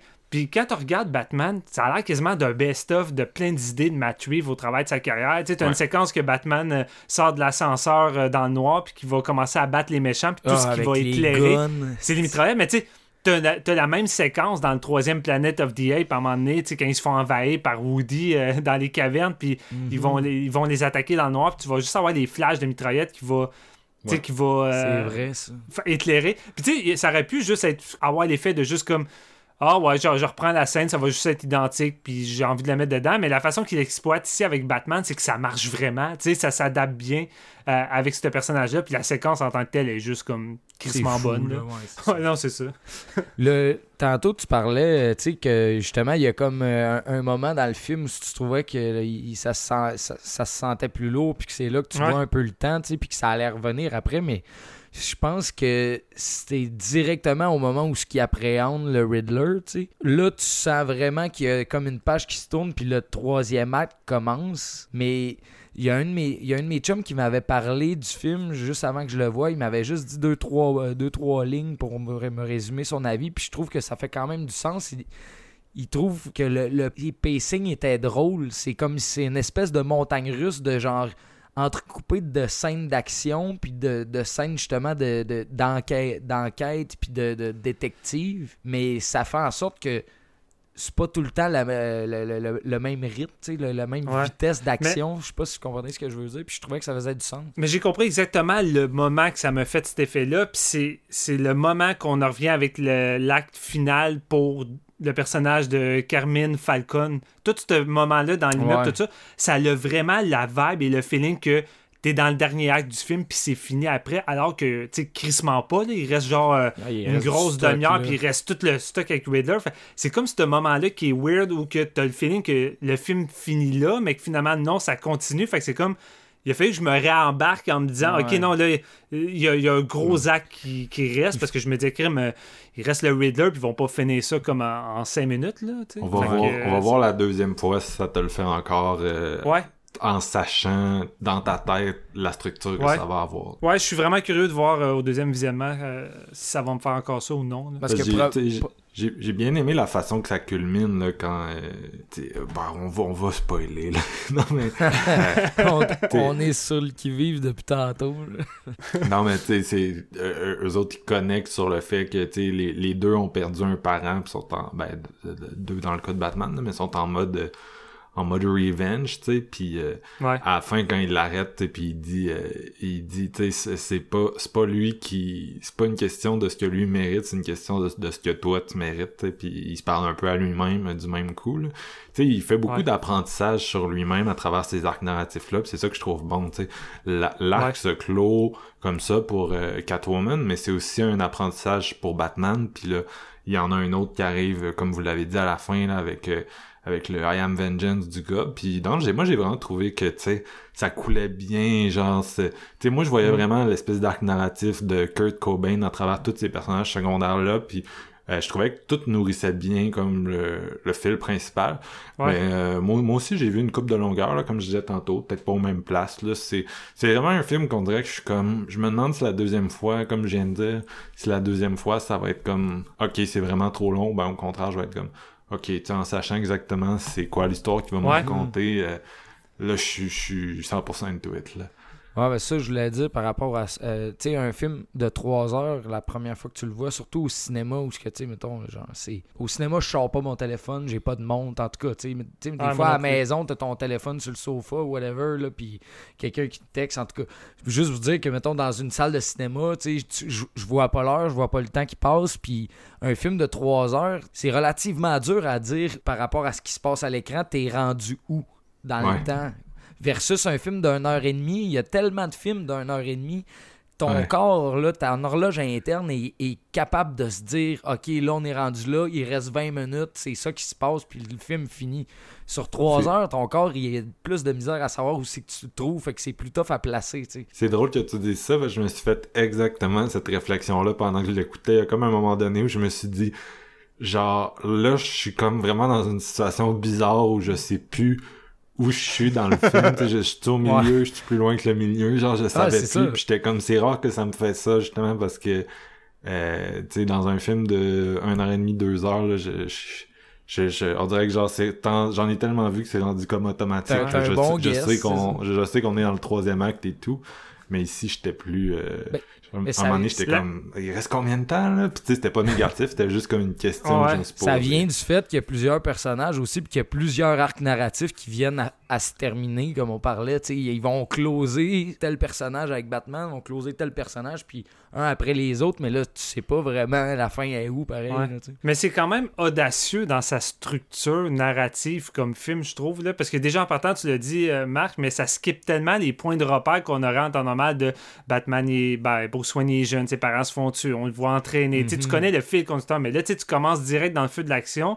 Puis là, tu prends des avenues n'ont jamais vraiment été prises auparavant dans le même, le même genre de film. En plus, avec autant de personnages qui arrivent à toujours les intégrer puis à jamais les délaisser. C'est ça qui est quand même cool, c'est que j'ai beau pas avoir été tant intéressé par Falcon, il est suffisamment bien intégré, jamais vraiment oublié, il est tout le temps là tout au long du film que il arrive tellement à bien gérer son casting de monstres. Puis tu sais, souvent, c'est ça le problème. Tu tu regardes des trucs comme Spider-Man 3 où que t'as trop de méchants, t'as trop de personnages, ça devient trop Ouais. bordélique, mais celui-ci, euh, sur trois heures, il deal vraiment bien en tous les arcs de ces personnages-là, puis à, à arriver à donner une finition à tout ça. Puis je me disais, Chris, c'est fort pareil, puis ça, ça- c'est une structure qui fait vraiment différente, puis qui déstabilise. Puis moi aussi, tu moi aussi, à un moment donné, je. Tu sais, j'étais comme, ça fait-tu deux heures que le film joue, ça fait-tu une heure et demie, il reste-tu genre 20 minutes? Puis c'est pour ça que moi, quand je suis arrivé au, au- à la séquence avec Falcon, je me dis, OK, c'est le dernier acte, là, il reste quoi, 20 minutes, ça doit être presque fini? Non, pas, pas en tout. Fait que, tu sais, c'est, fou, c'est rare que je suis déstabilisé comme ça devant un- une structure de film. là. Habituellement, je suis tout le temps dans, dans- dans mes petites pantoufles, surtout un blockbuster. J'adore, dans By the Way, le, le repère de Falcon avec la genre de vitre en cercle, puis il y a tous les chars qui passent en dessous. Là. Je- Il y a vraiment Ouais. de l'architecture cool dans ce film-là. Là. Toutes les places qui vont, je les trouve cool, man. La, le- la boîte de nuit, là, où le pingouin Ouais. hang Ah, out, ouais. là, elle, est cool. Genre, je la regardais, puis j'étais comme... Genre, s'il y avait ça à Québec, j'irais asseoir, là. ben, l'effet que ça me faisait, tu sais, derrière moi, je joue beaucoup à Elden Ring, tu sais, puis mon jeu dure encore plus longtemps parce que je me promène en cheval, puis à un moment donné, j'arrête parce que le level design est tellement hot que j'ai juste envie d'arrêter puis de regarder. Mais des fois, j'écoutais le film, j'étais comme, hey Batman, arrête, marche plus, je, je veux voir, je veux continuer de regarder le quartier ou à regarder tel quoi, parce que je suis comme, aïe, aïe, le, le level design du décor de la ville est tellement écœurant là-dedans. Puis à un moment donné, j'avais pratiquement une petite vibe euh, Dark City, euh, la façon que c'est, la façon que c'est shooté, puis euh, un, peu, un peu. Tu, sais, tu disais, Marc, que tu sais pas comment ça, a été fait. Il y avait sans doute un peu de CGI, mais tu je me demande s'il n'y a pas un peu de la maquette dans tout ça. De quoi qui a été quand même repris dans les dernières années, surtout avec Denis Villeneuve pour Blade Runner, puis je pense même Dune, je pense qu'il a utilisé des modèles réduits, mais je serais curieux de voir s'il n'y a pas des séquences dans ce Batman-là que justement il utilise des maquettes de ville pour les immeubles ou des certains plans. Là. Ça, souvent, ça donne un rendu assez spécial et unique. là. Un truc que j'ai euh, que j'ai j'ai bien aimé aussi. puis ça- J'aime bien les tout ce qui est technologique, Batman, là, tous ces gadgets. Moi, ça m'a tout le temps fasciné quand, quand j'étais Mm. plus jeune dans les films. Mais genre, un des premiers trucs que je trouvais qui faisait crissement comme next gen, c'est ces verres de contact qui enregistrent tout. là. ouais. Quand, Ouais, qu'ils- quand ouais. ils enlèvent, tu sais, c'est comme c'est la première fois qu'on s'en va dans le genre de Batcave tout, puis qu'on rencontre justement Alfred, tout ça, tu sais. C'est tout le temps une, un- une place cool à découvrir, tu sais, justement, comment il s'en va dans son sous-sol, qu'est-ce qui se passe, qu'est-ce qu'il y a comme gadget. Et genre, juste le fait qu'il puisse revoir sa soirée avec tout. Il prend le temps de regarder tout tranquillement, puis après ça, il réétudie tout ce que les gens ont dit. C'est du génie, ça. Genre, je veux dire, euh, c'est une belle façon de. D'enregistrer, en tout cas, moi j'ai été bien fasciné par ces trucs-là. Ça accentue son côté obsessif aussi. là. Ouais, C'est- mais c'est- c'est ça. C'est comme Steven disait, tu sais, c'est, c'est clairement un choix euh, narratif d'avoir mis aussi peu de, de Bruce Wayne, c'est parce que Bruce Wayne n'existe pas, tu sais, puis c'est vraiment ça Mm. qui est comme envoyé, c'est que Bruce Wayne, tu sais, il a pas de vie, il existe pas, il fait rien, puis il, a, il fait ri- il a rien d'intéressant à faire, fait que, tu sais, les quelques fois que tu le vois en Bruce Wayne, c'est vraiment au service de Batman, mais que ça fit mieux, euh, tu sais, undercover, euh, euh, personne normale, tu sais. Ouais. Fait Je pense que le deuxième film va vraiment être la transition de Bruce Wayne va devenir le costume que Batman a besoin. Parce que j'ai l'impression que dans la dernière séquence, tu sais, le personnage de, de Pattinson avec le, celui de Batman devient ce qu'il veut être avec celui-ci. Puis, il va devoir enfiler l'autre costume. Tu sais, son vrai... Tu sais, pour lui, je pense qu'il est Batman, il n'y a pas de costume, il est juste lui-même. Puis Bruce Wayne. Ça va être ça le costume, tu sais, ça va être ça la parade, la façade, puis ça va être intéressant de voir un peu cette naissance-là avec le, le deuxième film. Fait que j'aime vraiment comment ils ont fait les. C'est quasiment l'origine du, du Bruce Wayne là-dedans, qui est en train de devenir puis qui est pas là encore. Je trouvais ça vraiment hot. Est-ce que. Moi, j'ai une question de même parce que je connais pas en dehors tant que ça le- le- la mythologie dans les, euh, les BD, mais est-ce que la, la- la police puis la, le Gotham City un jour savent que c'est Bruce Wayne, Batman? Écoute, je suis vraiment pas un expert des comics. Là. Genre, euh, les mystérieux étonnants pourraient faire euh, facilement un meilleur job que Ouais. nous autres. là. C'est eux les experts.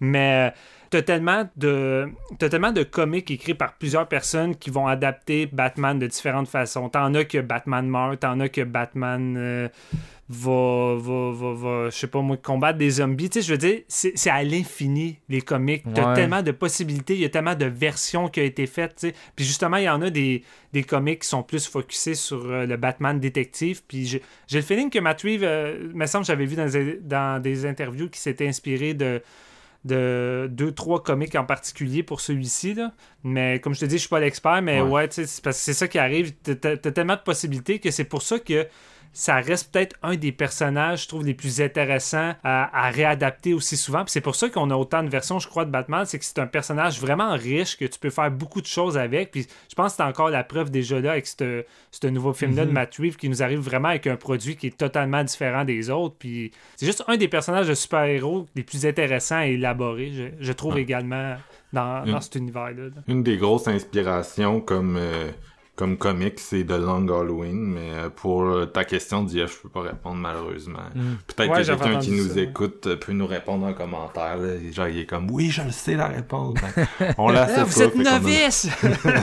non, mais tu sais, c'est ça, c'est parce que des fois, dans- mettons, genre dans, dans Marvel ou genre les Spider-Man, ben là, à un moment donné, Peter Parker, il est, il est mis, euh, il est mis à nu, tu sais. Puis Batman, j'ai tout le temps l'impression qu'il réussit à être un peu dans l'ombre, puis que Bruce Wayne est, est Mm. juste le, le, le milliardaire, genre, qui a hérité de ses parents, puis qui fait le, le, le gosse riche dans la ville, mais genre. Ouais. J'ai trouvé ça vraiment intéressant qu'est-ce qu'ils font aussi avec le fond du Riddler, dans le sens que tu sais, il s'attaque à la corruption euh, depuis qui, est présente depuis sa jeunesse. tu sais, Il a connu que ça, tu sais, que ça Mhm. l'a engendré, euh, ça l'a détruit sa vie. tu sais. Puis j'ai trouvé ça intéressant comment c'est la première fois qu'on qu'on qu'on amène l'image du, du, du père de Bruce, puis qu'on va la salir un peu, puis tu sais, que finalement il faisait partie de cette corruption-là, puis qu'il a fait de quoi qu'il fallait pas.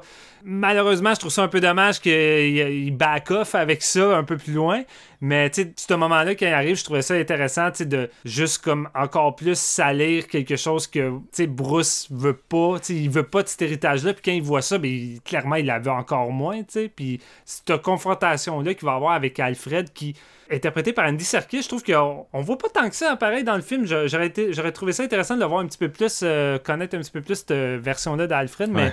Leur séquence dans, dans la chambre d'hôpital, Ouais. ben, vraiment forte en émotion. Je- Je l'ai trouvé vraiment bonne également. Je, je suis sûr, parce que tu sais, le- apparemment, le premier Final Cut, il était 4 heures. là. Je suis sûr qu'ils ont coupé des bouts d'Alfred. là. Ça doit être ça qui a sauté Ouais. le plus, parce que, tu sais, euh, la scène où c'est comme lui, que sa lettre explose, tu sais, puis qu'il se retrouve à l'hôpital. Ouais. J'ai vraiment dit à Alex, tu sais, quand la, la, la, lettre explose, j'ai dit à Alex, tu sais, on l'a vu comme dans deux scènes à date, là, genre c'est pas tant dramatique en ce moment, tu sais. je trouvais que l'enjeu dramatique, il marchait pas aussi bien qu'il aurait pu marcher parce que, tu sais, honnêtement, il serait mort à ce moment-là, puis à part le fait que symboliquement, Alfred serait mort, tu sais, ça m'aurait pas créé d'émotion parce qu'on on est comme pas attaché à lui vraiment, là, tu sais. Mais je suis pas mal sûr que, tu sais, ça a dû faire partie de ce qui a sauté au, au montage parce que c'était considéré comme moins important que question gardée. Euh, puis qu'on a là. On va peut-être avoir un Matt Reeves Scott éventuellement sur Blu-ray. Écoute, je serais... moi je serais partant. Là. ben, honnêtement, man, de voir justement plus de viande sur l'os sur un produit de ce qualité-là, quand même, c'est sûr, je dis pas, je dis pas non. Vous disiez que Batman, c'est un des héros les plus intéressants, mais je pense que, tu sais, pour nous qui sommes des fans de films d'horreur, c'est parce que son esthétique est tout le temps un peu dans l'horreur. Puis, ici, c'est ah, particulièrement présent, mais euh, tu sais, même à l'époque de, de Tim Burton, moi, Batman Returns, les gars, j'ai vu, j'ai vu j'ai revu, puis j'adorais l'esthétique euh, burtonienne qui était déployée là-dedans, puis tu sais, le, le Joker de dans, euh, dans le Nolan. sais Ses films sont plus dans l'action, mais le Joker en tant que tel, la performance d'Heath Ledger là-dedans, reptilien, qui apparemment regardait justement des vidéos de, de, de lézards puis de crocodiles pour pratiquer son acting. Whack, il, est, il est incroyable, tu sais, puis on s'entend Dark Knight, c'est tu c'est sorti dans le bout où ça était super à la mode, puis c'est un peu ça light version blockbuster. Là. sais le Joker est mm. très inspiré de, de Jigsaw, cette interprétation-là de lui.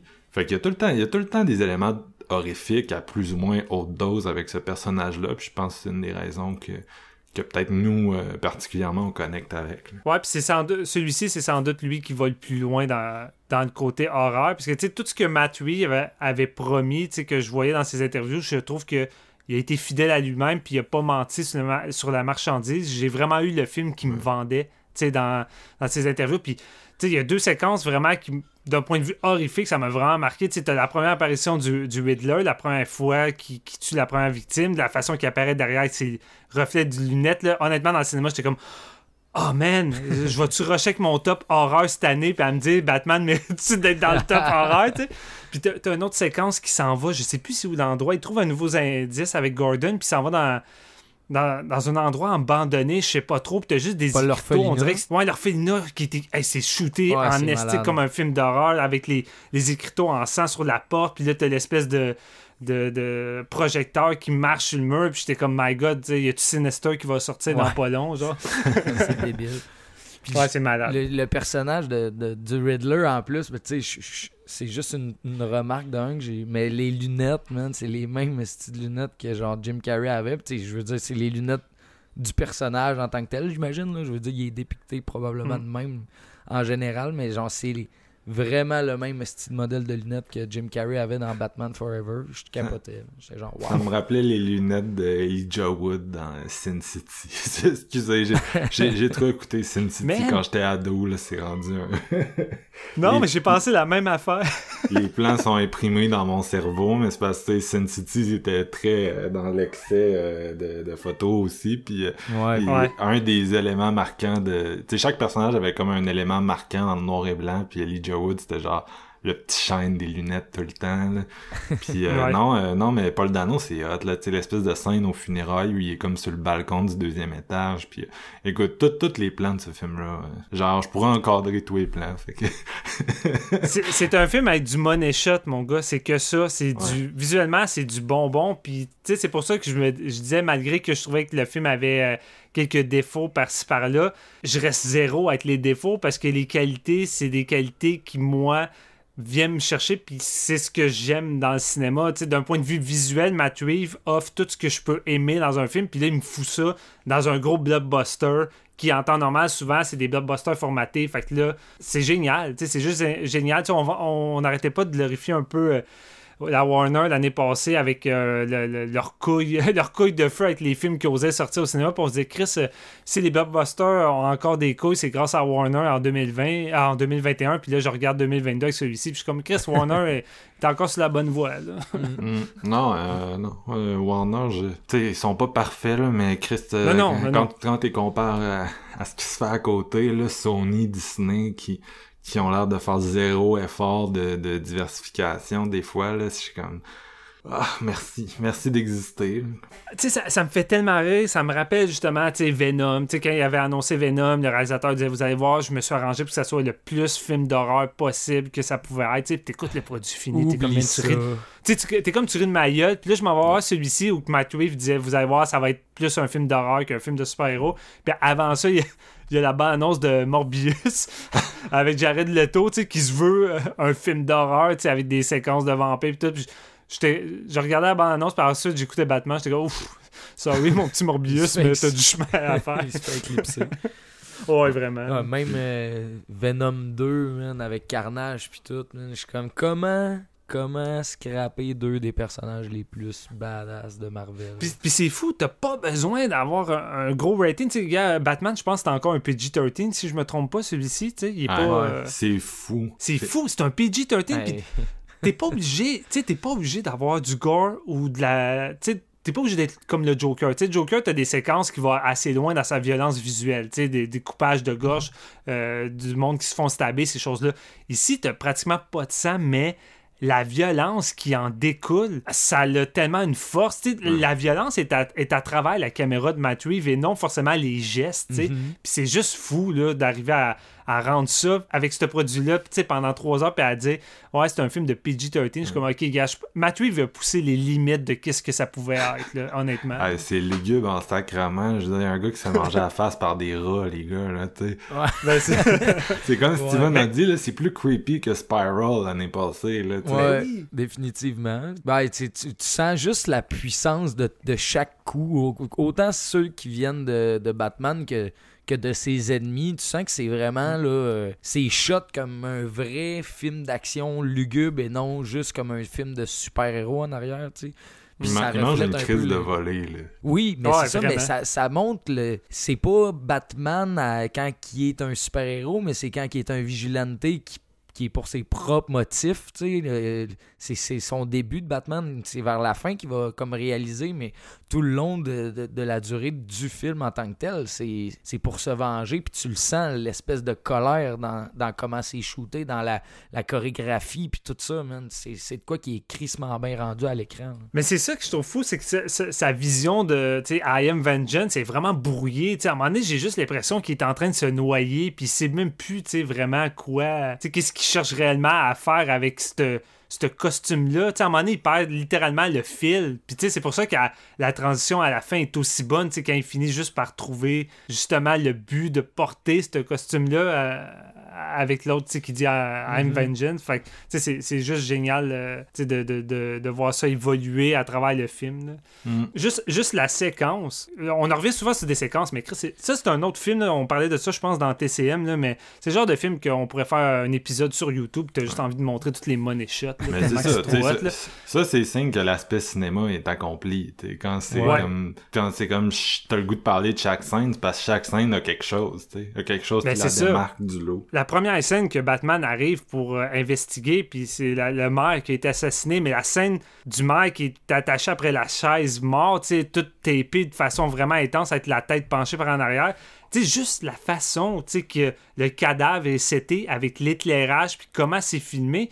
Mon gars, tu sais, c'est- digne d'un film classé R, là, rendu Ouais. là. La seule raison, la seule raison que c'est pas classé R, c'est parce qu'il y a pas assez de gore, de violence, puis dépendant les mots qu'ils utilisent dans les dialogues, c'est encore mieux. Il n'y a pas besoin d'utiliser de mots dans, dans les dialogues, c'est ça qui arrive. S'il aurait rajouté des dialogues, là, le film aurait été classé R avec des fuck ou des trucs comme ça, mais tu sais, le film est tellement silencieux, puis il montre tellement pas trop de sang qu'il réussit à faire un film de PG-13, tu sais.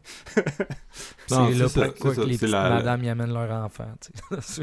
Le pouvoir de la suggestion est vraiment appliqué ici. Là. Puis tu sais, c'est, c'est de quoi qu'on voit souvent appliqué en horreur, puis qui est... Tu sais, même en horreur où tu peux t'en permettre plus, des- on le dit souvent que des fois la suggestion est mieux que la, que la monstration, tu sais, puis il l'a juste totalement appliqué ici. là. Non, vraiment. Qu'est-ce qui rend autant creepy le Riddler? Tu sais, c'est pas le niveau de sa violence ou la façon qu'il tue les victimes, mais c'est la façon que le personnage agit durant la- les séquences. Tu sais, quand il tue le maire, en tant que tel, tu sais, ce qui est choquant, c'est même pas, tu vois même pas tu sais, les coups de marteau sur la tête, c'est juste sa respiration. Il y a vraiment un gros travail dans son jeu au niveau de sa respiration, tu sais. Puis après l'avoir tapé, il fait juste se pencher. Puis le plan, il est long, là, il se penche de plus en plus. Puis t'entends juste des Ah, tu sais, t'as quasiment comme un, moment d'orgasme. Je suis comme, man, c'est crissement malaisant, là.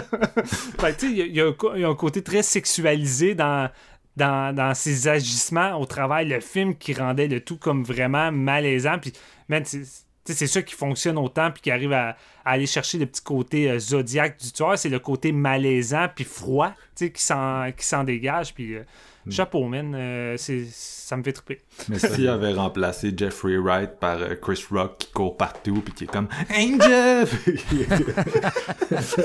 oh man! Écoute, en même temps, tu me donnes envie d'avoir cette version-là. tu sais, c'est comme. Euh, tout contre moi, Non, mais c'est fou pareil, tu sais, parce que c'est quand même, c'est quand même similaire quand tu y penses, là. C'est ça qui est drôle. Ouais, ouais, c'est vraiment similaire. Mais écoute, il y a des scènes que je regardais là-dedans, je suis comme Chris, euh, c'est Spiral, là. Sauf que c'est le Spiral qu'on pensait avoir parce que Qu'est-ce que tu t'en souviens, Marc, la promo de tout ça? Il avait sorti le premier euh, poster de, de Spiral. Tu vois le personnage de Chris Rock au milieu de la, la rue avec de la brume, les lumières. Puis tu sais, la face, le poster, on dirait un poster d'un de, film de David Fincher. Tu sais. Puis il disait que son influence. à voir ça. non, c'est ça. Puis tu sais, il disait que son influence c'était David Fincher avec Seven. Tu sais. Puis je suis comme. Man, Batman a crissement plus ça que ton Spiral, là. C'est fou, là.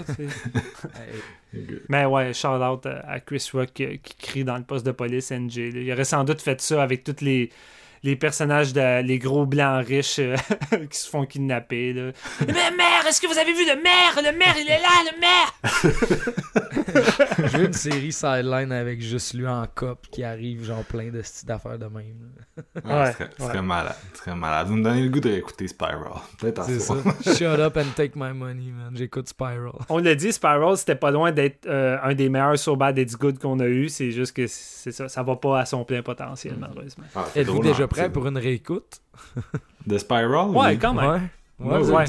Honnêtement, oui. Genre, probablement qu'on va le réécouter puis que ce sera pas aussi drôle que, que dans notre souvenir, mais moi puis Steven, on avait tellement niaisé là-dessus quand on l'a vu que genre j'ai on dirait que j'ai le, goût d'en revoir puis tu sais des fois genre, genre check des scènes sur YouTube là tu sais moi ma, ma préférée c'est vraiment le le fuck me no fuck you puis genre t'as réécoutes sur euh, sur YouTube puis genre tu même après dix fois c'est genre c'est du Tommy Wiseau les gars c'est vraiment c'est vraiment weird et, et, pas bon mais drôle genre vraiment drôle pour pour plein de, de mauvaises raisons. Euh. C'est le Tommy Wiseau de Darren Lynn Bousman. Mm. Exact. Fait que... on est passé de Batman à Spiral, c'est fou. Pensez-vous qu'on est prêt à donner nos notes, justement, de, de du Batman, ou vous avez quelque chose à ajouter? Écoute, c'est le genre de truc euh, de trois heures que je sais un coup qu'on va avoir euh, arrêté l'enregistrement. Je vais être comme, ah, c'est vrai, je voulais parler de ça. Ah oui, on a oublié de parler de ça. Tel shot, ouais. Tel shot ou tel, euh, tel événement. Mais non, écoute, je pense que pour l'instant, ça, ça va être ça. Là. Je vais y aller en premier avec ma note pour faire changement. Je, plus on en a parlé, plus je suis vraiment confortable avec une note de 4 sur 5 pour l'instant. Euh, mm-hmm. Visuellement, euh, techniquement, c'est du 5 sur 5. Robert Pattinson, euh, Zoé Kravitz, c'est du 5 sur 5. Il y a vraiment des trucs là-dedans qui sont A+. je le recommande vraiment aux gens. Si vous avez le goût d'un bon film d'action, je le recommande. Puis, tu sais, Matt Reeves, c'est pas nécessairement... C'est pas nécessairement le gars ben, tu sais, il fait Batman, fait que tout le monde en parle, mais tu sais, c'est pas nécessairement le gars qui a, qui a, fait un film que pour moi, c'est genre un, un, incontournable, mais comme je disais tantôt, c'est une valeur sûre. Chaque fois qu'il sort de quoi, c'est vraiment bon, puis plus le temps avance, plus tu regardes sa filmographie, puis tu te dis, c'est une filmographie vraiment enviable dans le cinéma? De genre, tu sais, c'est quelqu'un que, quand il va avoir fini sa run, on va regarder ça, puis on va être comme, ok, tu sais, Matt Reeves, euh, c'est peut-être pas justement David Fincher, mais c'était un coup. Tu sais, c'est pas une filmographie de 5 sur 5, mais c'est une filmographie facile de 4 sur 5. Mm. C'est deux Planet of the Apes, c'est de la bombe. Son Cloverfield, à l'époque, on, on capotait, c'était de la bombe également. Son Let Me In est facilement un des meilleurs remakes qu'on a eu également. C'est vraiment solide, euh, puis l'original était difficile à, à, surpasser, puis on était déjà pas confiant d'un remake américain de ça, puis Chris il a fait une solide job là-dessus aussi. Fait que c'est ça qui arrive avec Matt Reeves, c'est une valeur sûre, puis jamais parié contre lui. non, c'est ça. Moi, j'oscillais beaucoup entre le 3.5 puis le 4 en sortant parce que justement, je, repassais le film. Il y a des trucs, des fois, je me dis, OK, ça, ça m'a peut-être achalé. Puis on en parle là, puis je suis comme, écoute, je suis à l'aise, je pense, avec le 4 sur 5. C'est tellement rare qu'on a des produits de cette qualité-là, puis de ce calibre-là dans les blockbusters. Puis, euh, Moi aussi, au début, j'étais entre 3.5 puis 4, mais comme en parler avec vous, ça m'a vraiment euh, rendu confortable. Un 4, puis euh, je veux le revoir. Je veux le revoir, je veux voir comment, comment je vais le filer à la deuxième écoute, puis ça va être plus définitif après. Puis toi, Puis, même si c'est moins bon, même si c'est moins bon à deuxième écoute, honnêtement, je vais descendre quoi à 3.5 c'est mhm. pas, euh, pas, pas, tant grave rendu là, mais euh, je, je, suis juste vraiment. J'ai hâte de le revisiter pour juste me retaper la rétine. Puis, la, la, poursuite en auto, je vais la revoir. Oh, j'ai fini ça, puis j'étais comme, la première chose, je me disais, je vais revoir cette séquence-là. Elle se termine, je suis comme, on peut-tu le reculer, tu sais, juste se le retaper le shot tellement que c'est bon. Puis le Il se lève dans le cinéma, mais ça suppose, je veux la revoir.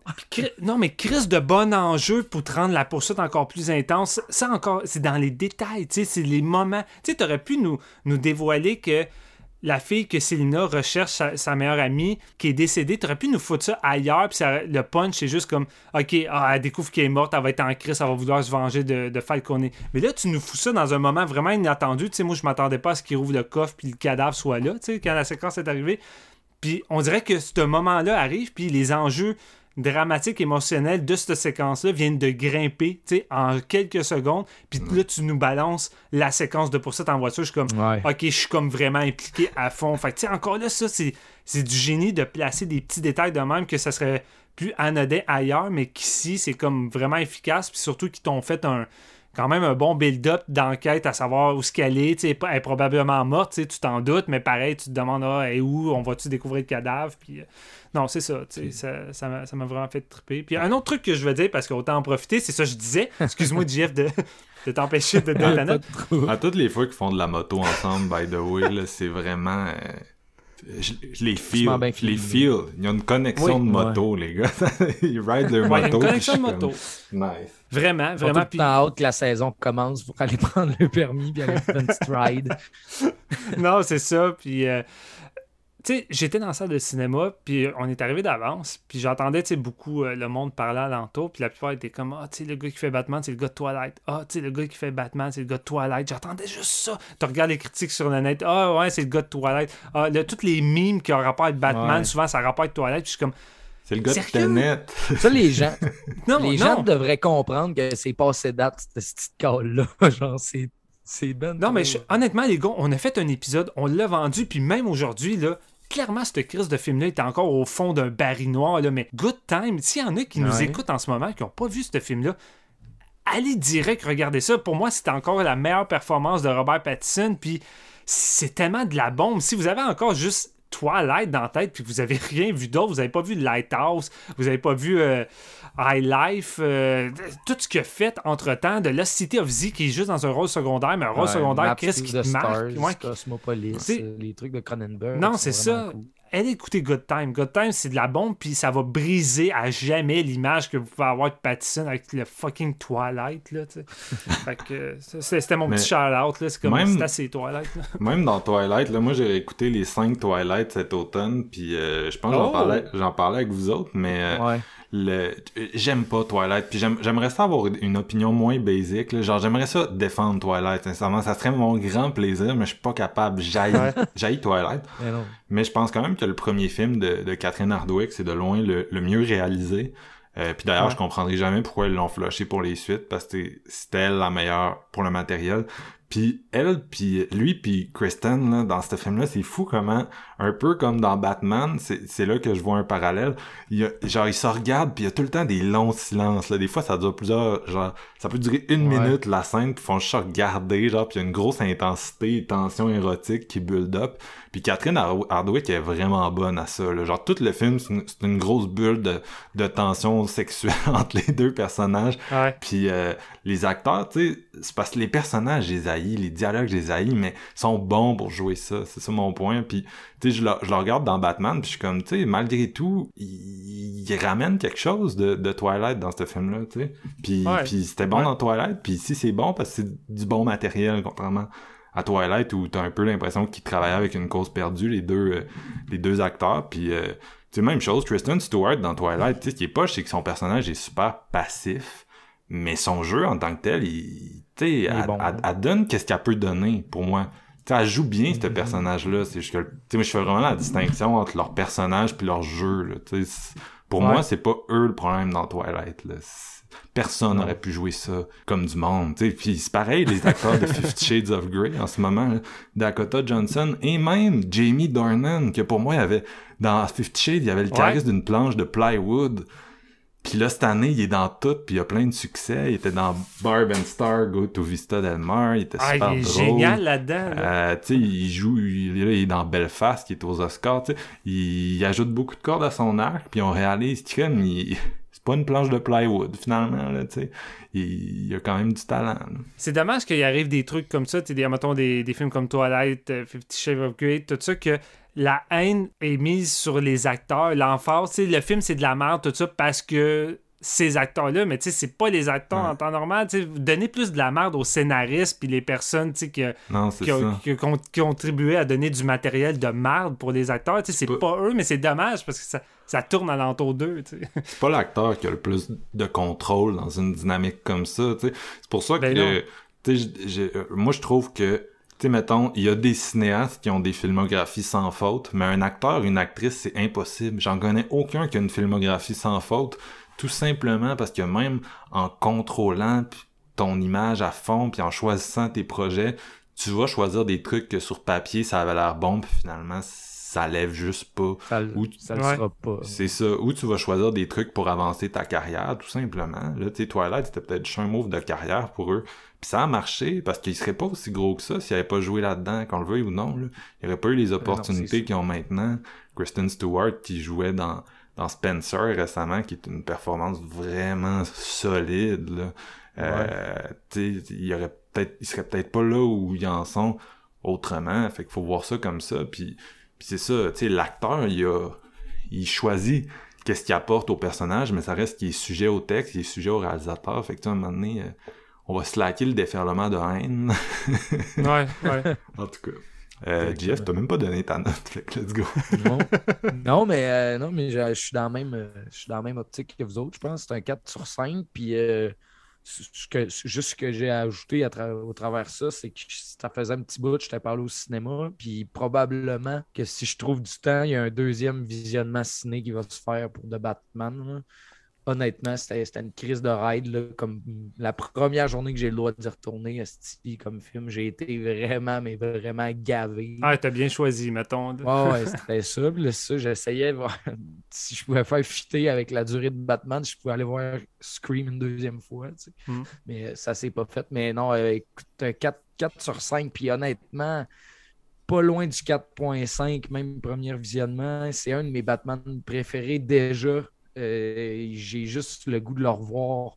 C'est délicieux pour les yeux, autant pour, euh, que pour le fun.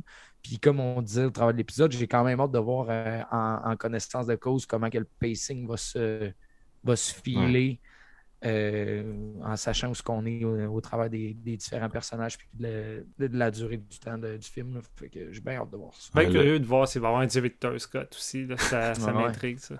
Et là, il y a un Batman 2 directement. euh, c'est déjà en, euh, pas en branle, mais je veux Mm. dire, c'est déjà signé. J'ai lu euh, d'ici 2027. Fait qu'il va falloir être patient.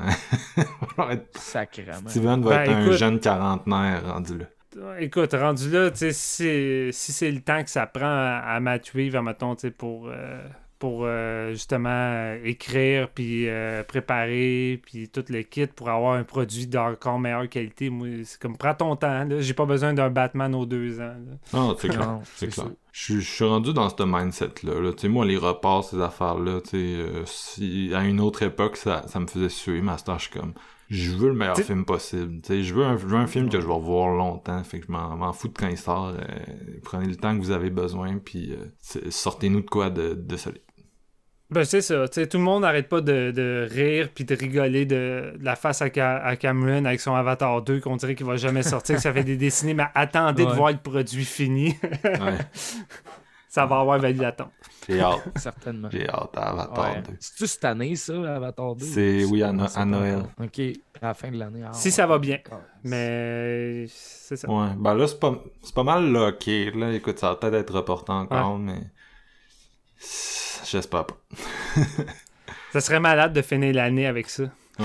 Ouais, quand même. Gros Ouais. morceau. Juste pour se glisser pour les tops, tu sais. Ouais. Vous avez même pas idée à quel point. euh, moi, moi, sérieux, je, je, je vais y aller, puis genre, je vais sortir, puis je vais m'en reprendre un autre billet. c'est même Ah, pas tant l'amour pour Avatar que l'amour pour James Cameron. là, Ah, ben c'est ça, c'est ça. Clairement. J'ai entendu ton chat euh, miauler, puis ça m'a juste rappelé la séquence dans Batman quand il regarde les, les chats de Selina alentour de lui, puis c'est comme vous avez beaucoup de chats. Ces chats sont awesome. La- On en amène un en moto à la fin. Ouais. Ah, clairement, ça t'a charmé, ça, c'est sûr et certain. là. Les courts dialogues, tu sais. C'est la seule chose qu'ils trouvent à dire. C'est quand même légitime qu'ils disent ça. Ah, mais c'est drôle. C'est, sur le coup, c'est, ouais, c'est, c'est le fun. Ouais, ce gars-là, anyway, il a pas l'air d'avoir beaucoup de social là, dans sa. oui, attends, c'est ça. Tu sais, il y, a- il y a juste personne à qui parler, là, puis tu le vois des fois, là, qui, tu sais, genre, mettons, elle, elle, Catwoman, à hint euh, au fait, tu sais, qu'il pourrait avoir une relation, puis tu vois, tu vois qu'il aimerait ça, tu le vois dans sa face, là, il est capable Ouais. de jouer sans le dire, tu sais, que, genre, il aimerait ça, mais dans une autre vie. Bref, Dans bref, autre bref, vie. bref, bref. Euh, Dans un autre univers. Yep, dans un autre univers.